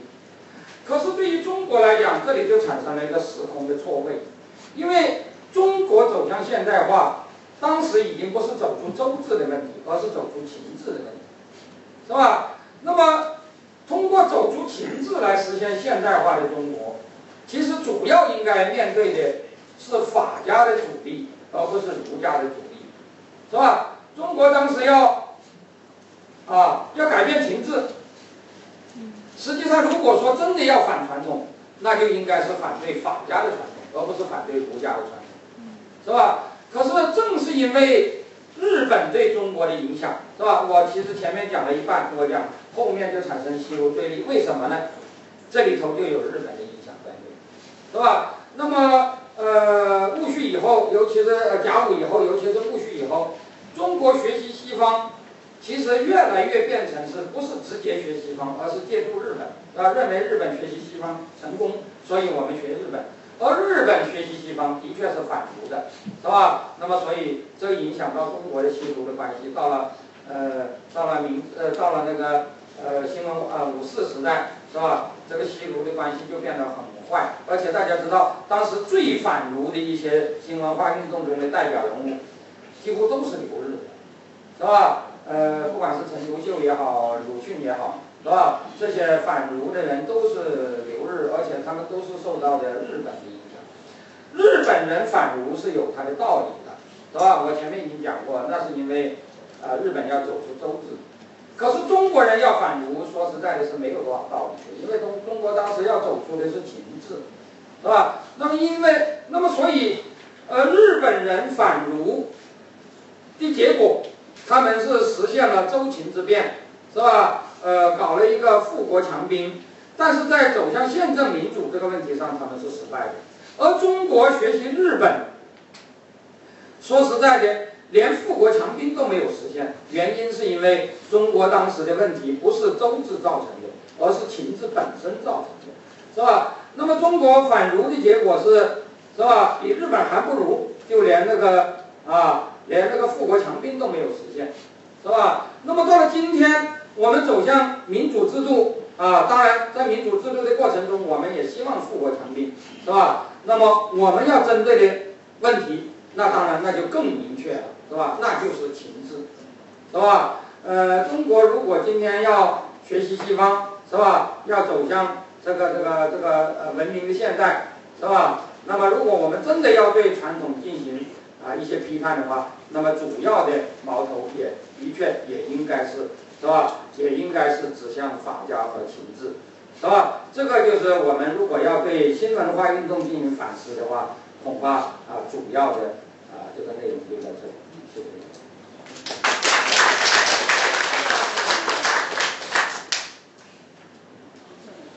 呃嗯，陈秦教授你好，然后刚呃刚刚听了您的讲座，然后像。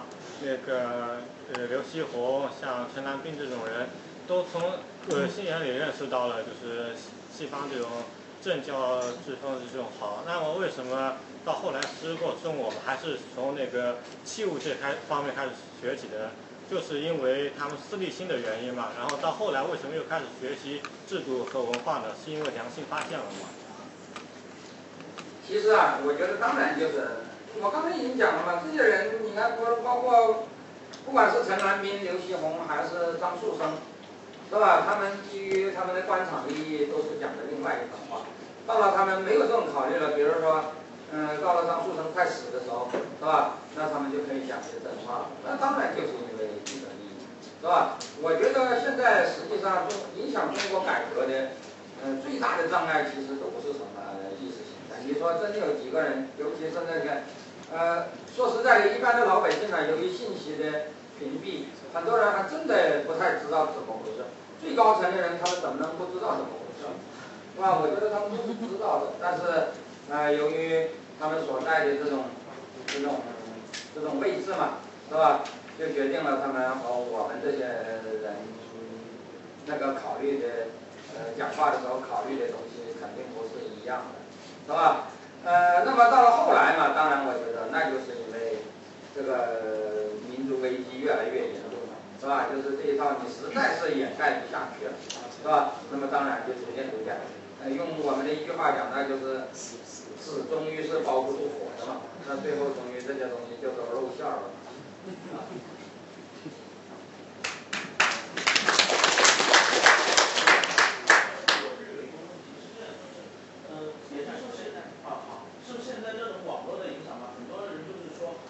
清就是清代之前我们都是叫陈的，然后清代之后就是鲁鲁菜这种，就是我们看清宫戏这些都是叫呃鲁菜鲁菜煮的鲁菜，然后后来我看到有一个说法是说，其实是呃鲁菜是指这种满族大臣才称呼鲁菜，就是汉族是没有资格称呼鲁菜的。后来我们汉族这些大臣自己就亲加了，其实问题就是说什么就是这么一段就是由陈到鲁。叫奴才的这么一个称呼的变化，它是不是对于这种奴性的文化，就是这清朝统治这几百年来这个有影响？就是这一块有影响。其实这个有一点区别，这个清代是旗人称奴才，呃，那个那个旗人不一定是满族人，是吧？那个曹雪芹，他也是汉族人，但是他是旗人嘛，就是所谓的汉军八旗嘛。所以这个呃，应该说这个称旗人和称臣主要是旗人和非旗人的那个呃不是汉族和满族的区别。啊啊，因为因为旗人中其实汉族还是挺多的，不过不过这个事情后来有点乱了，到了后来那个满族人和旗人的呃的那个界限呢就有点糊涂了，因为因为因为呃那个。呃，明初大家知道是比较歧视满人的，说很多满人都说是汉人。那么到了现在又说说会会和少数民族有各种各样的优惠，然后大家都说是满人，其中有些人其实不是满人，就是汉军旗人，他也说是满人，是吧？呃，这个事情呢，我觉得本质上是一样的，是吧？就是说称臣称奴才，其实其实都是差不多。我不能说清朝就更厉害，但是应该说。应该说是差不多，你你你可以说，是吧？你可以说在呃汉族的朝廷里头，它是没有这个种族的差别，没有没有其人称奴才，别人就像求为奴才而不可得这样的一种状态。但是本质上没有什么区别啊。比方说当时呃最贴近皇上的奴才，当然就是宦官了，是吧？那就是皇帝的所谓的贴身奴才嘛。是吧？那么宦官当然也是张牙舞爪，他的这个权势也是一般的人都都都都达不到的。而且宦官，我们知道个个都是苦大仇深的，是吧？呃，宦官没有说出身高贵的，是吧？没有说出身富家的，是吧？肯于肯把自己阉了进进进宫去服侍服呃去去侍候别人的，那都不是，那肯定都不是什么什么什么什么富人的，是吧？呃，所以这些人去当奴才，那么这些人就是他可以凌驾于那个那个那个别人之上，是吧？呃，甚至可以变成是最有权势的人，这种现象以前就有了，是吧？专制时代以和专制最高专制者的关系作为一种优势条件，这个是所有专制制度都都有的一种，是吧？你和这个专制最高专制者的关系最密切，所以只有你成。能够成奴才，别人不能。但是你实际上比比比比别人，比那个不能成奴才的人更有更有狐假虎威的那种，呃，那种那种能力，是吧？这个我觉得是秦以后就一直是这样，这并不是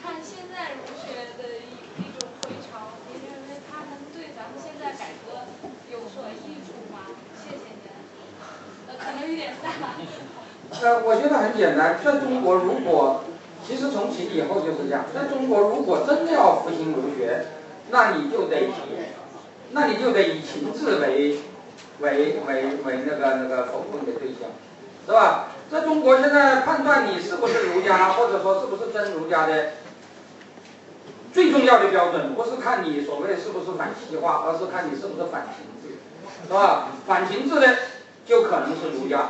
不反情志的，哪怕你讲的都是儒家的教子，充其量你也不过就是儒表法理而已，是吧？呃，肯定不是真的儒家，是吧？所以我觉得，呃，中国最有趣的是什么呢？在以前提倡反传统的时候，很多中国人，他其实是，是吧？真正他面临应该反的是秦始皇，但是他不敢惹秦始皇，所以就敢惹孔子，是吧？于是就出现一种现象，我把它叫做荆轲刺孔子，是吧？这个这个荆轲由于不敢刺秦始皇，所以就跑去刺孔子去了，是吧？那好了，现在我们提倡恢复传统了，是吧？恢复传统了，你应该去尊重孔子才对。可是我们现在很多人所谓的恢复传统，并不是尊重孔子，而是去尊重秦始皇去了。是吧？所以这叫什么呢？这叫荆轲送秦王，是吧？这个这个这个这个荆轲本来是去刺刺秦王的，是吧？结果后来刺秦王没有成功，呃，有人就说那是因为你荆轲太激进，是吧？那么你现在应该提倡保守，是吧？那好了，荆轲提倡保守了，可是荆轲提倡保守的结果，并不是荆轲去去学孔夫子去了，是吧？而是荆轲去啊去为秦王。当护卫去了，大家不要开玩笑，真的有这么一个电影，就是宣扬荆轲送秦王的，是吧？就是我们那个张导张艺谋编的那部，叫做什么《将英雄》吧，是吧？啊，讲的就是那个荆轲，呃，被秦始皇感动了，然后突然间变成了那个那个那个那个秦始皇的超级粉丝，参加了荆轲，呃，送秦王。所以我觉得中国中国人在传统问题上啊，不能老老走上一个怪圈，是吧？一讲要批判传统，就荆轲不刺秦王，刺孔子，是吧？你讲要弘扬传统，那就荆轲去捧呃秦王，呃荆轲去送秦王，是吧？甚至去，甚至荆轲送秦王焚书坑坑儒，是吧？我觉得那就糟糕了，是吧？我觉得其实应该倒过来，中国如果真的要对传统批判，那就应该荆轲刺秦王，是吧？中国如果真的要弘扬传统。那就要和秦王划清界限，就弘孔子，是吧？呃，什么叫做儒学啊？什么叫做儒家啊？我觉得已经搞得很乱了。因为到了呃董仲舒以后，既然是独尊儒学，那就没有人说自己不是儒学的，是吧？所以就人人都讲自己是儒学，是吧？但是我觉得，如果儒学这个概念、儒者、儒家这个概念还有意义的话，是吧？也就是说，呃，什么人是儒家？我不知道，因为人人都说自己是儒家，但是什么人不是儒家，我们应该知道的，是吧？这个世界上有七十亿人口，如果六十九亿九千九百九十九万九千九百九十八个人都是儒家，只有两个人不是的话，那么这两个人，第一是秦始皇，第二是毛泽东，是吧？如果这两个人都是儒家，那么世界上就没有儒家这个概念了，是吧？因为大家如果今天去。曲阜还可以看到，是吧？曲阜的太昊陵前还有块碑，讲的就是文革时期毛主席派红卫兵到了曲阜，把孔子的墓都给把把把那个曲阜的那个那个山孔都给都给刨了的这个事儿，是吧？如果一个把孔子的墓都给挖了的人，现在都被认为是儒家，那儒家还有什么意义呢？是吧？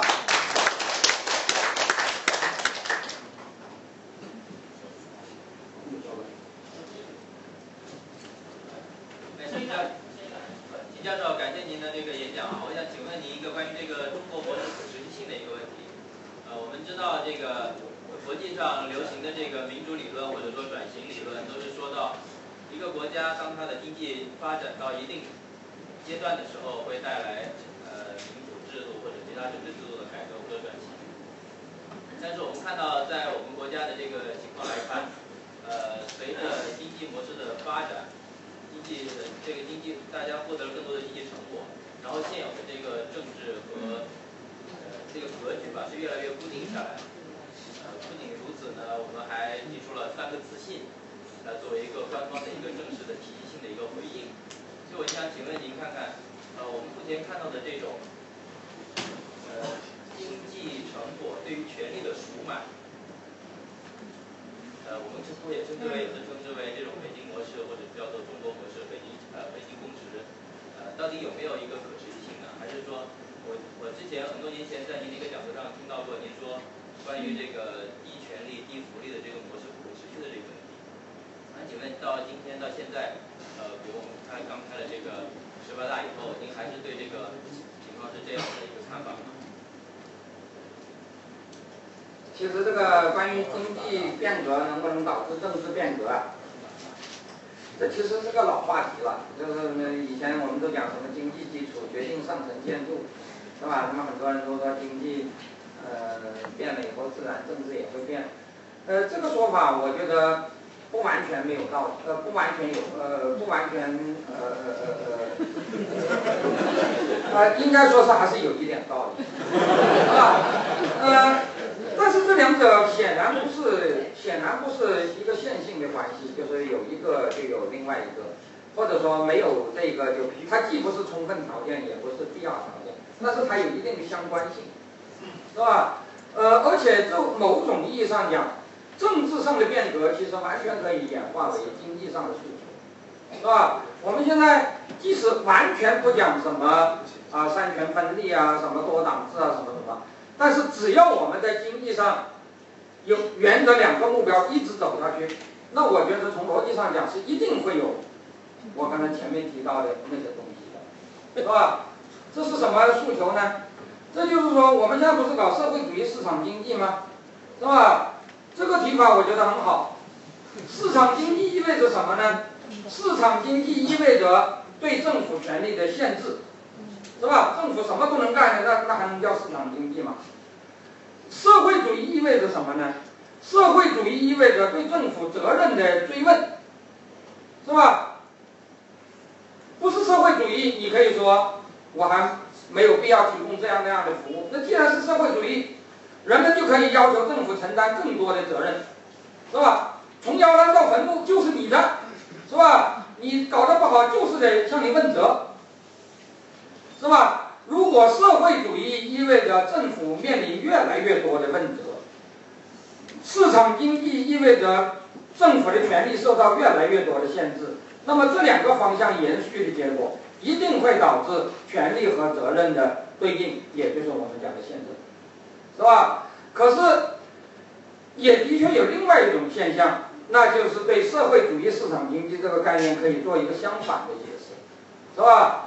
市场经济意味着政府可以越来越不负责任，是吧？这就是所谓的要老百姓不找市长找市场，是吧？而社会主义意味着政府可以有越来越大的权利。如果按照这两条解释。那么社会主义市场经济的走向就是政府的权力会越来越大，而责任会越来越小。那么离我们讲的宪政的距离就会越来越远，是吧？因此我这里要讲啊，中国的这个经济的发展，它逻辑上可以造成的这个政治变动，是有两个可能，不是只有一个可能，而这两个可能是对立的，是吧？所以在我看来啊，我们现在不需要创造什么概念。是吧？我们就需要把十八大讲的社会主义市场经济这个东西，按照我们刚才讲的第一个方向予以落实，是吧？就是一方面不断的限制他的权利，另外一方面不断的追问他的责任，那我们就离我们啊的那个啊那个那个那个希望就会越来越近。而且这里我要讲，在这个意义上，经济的发经济的变化肯定会导致政治的。是吧？但是如果反过来讲，是吧？如果这个市场经济是按照我刚才讲的后一种方式去运作，是吧？呃，以市场经济的理由为他推卸责任，以社会主义的理由为他扩大权力，那当然那就是完全背道而驰的事情，是吧？所以我觉得现在的中国啊，不是什么资本主义和社会主义的矛盾，也不是资本主义多不多、社会主义多不多的矛盾，而就是两种。截然相反的社会主义市场经济之间的啊之间的对立或者说冲突，谢谢。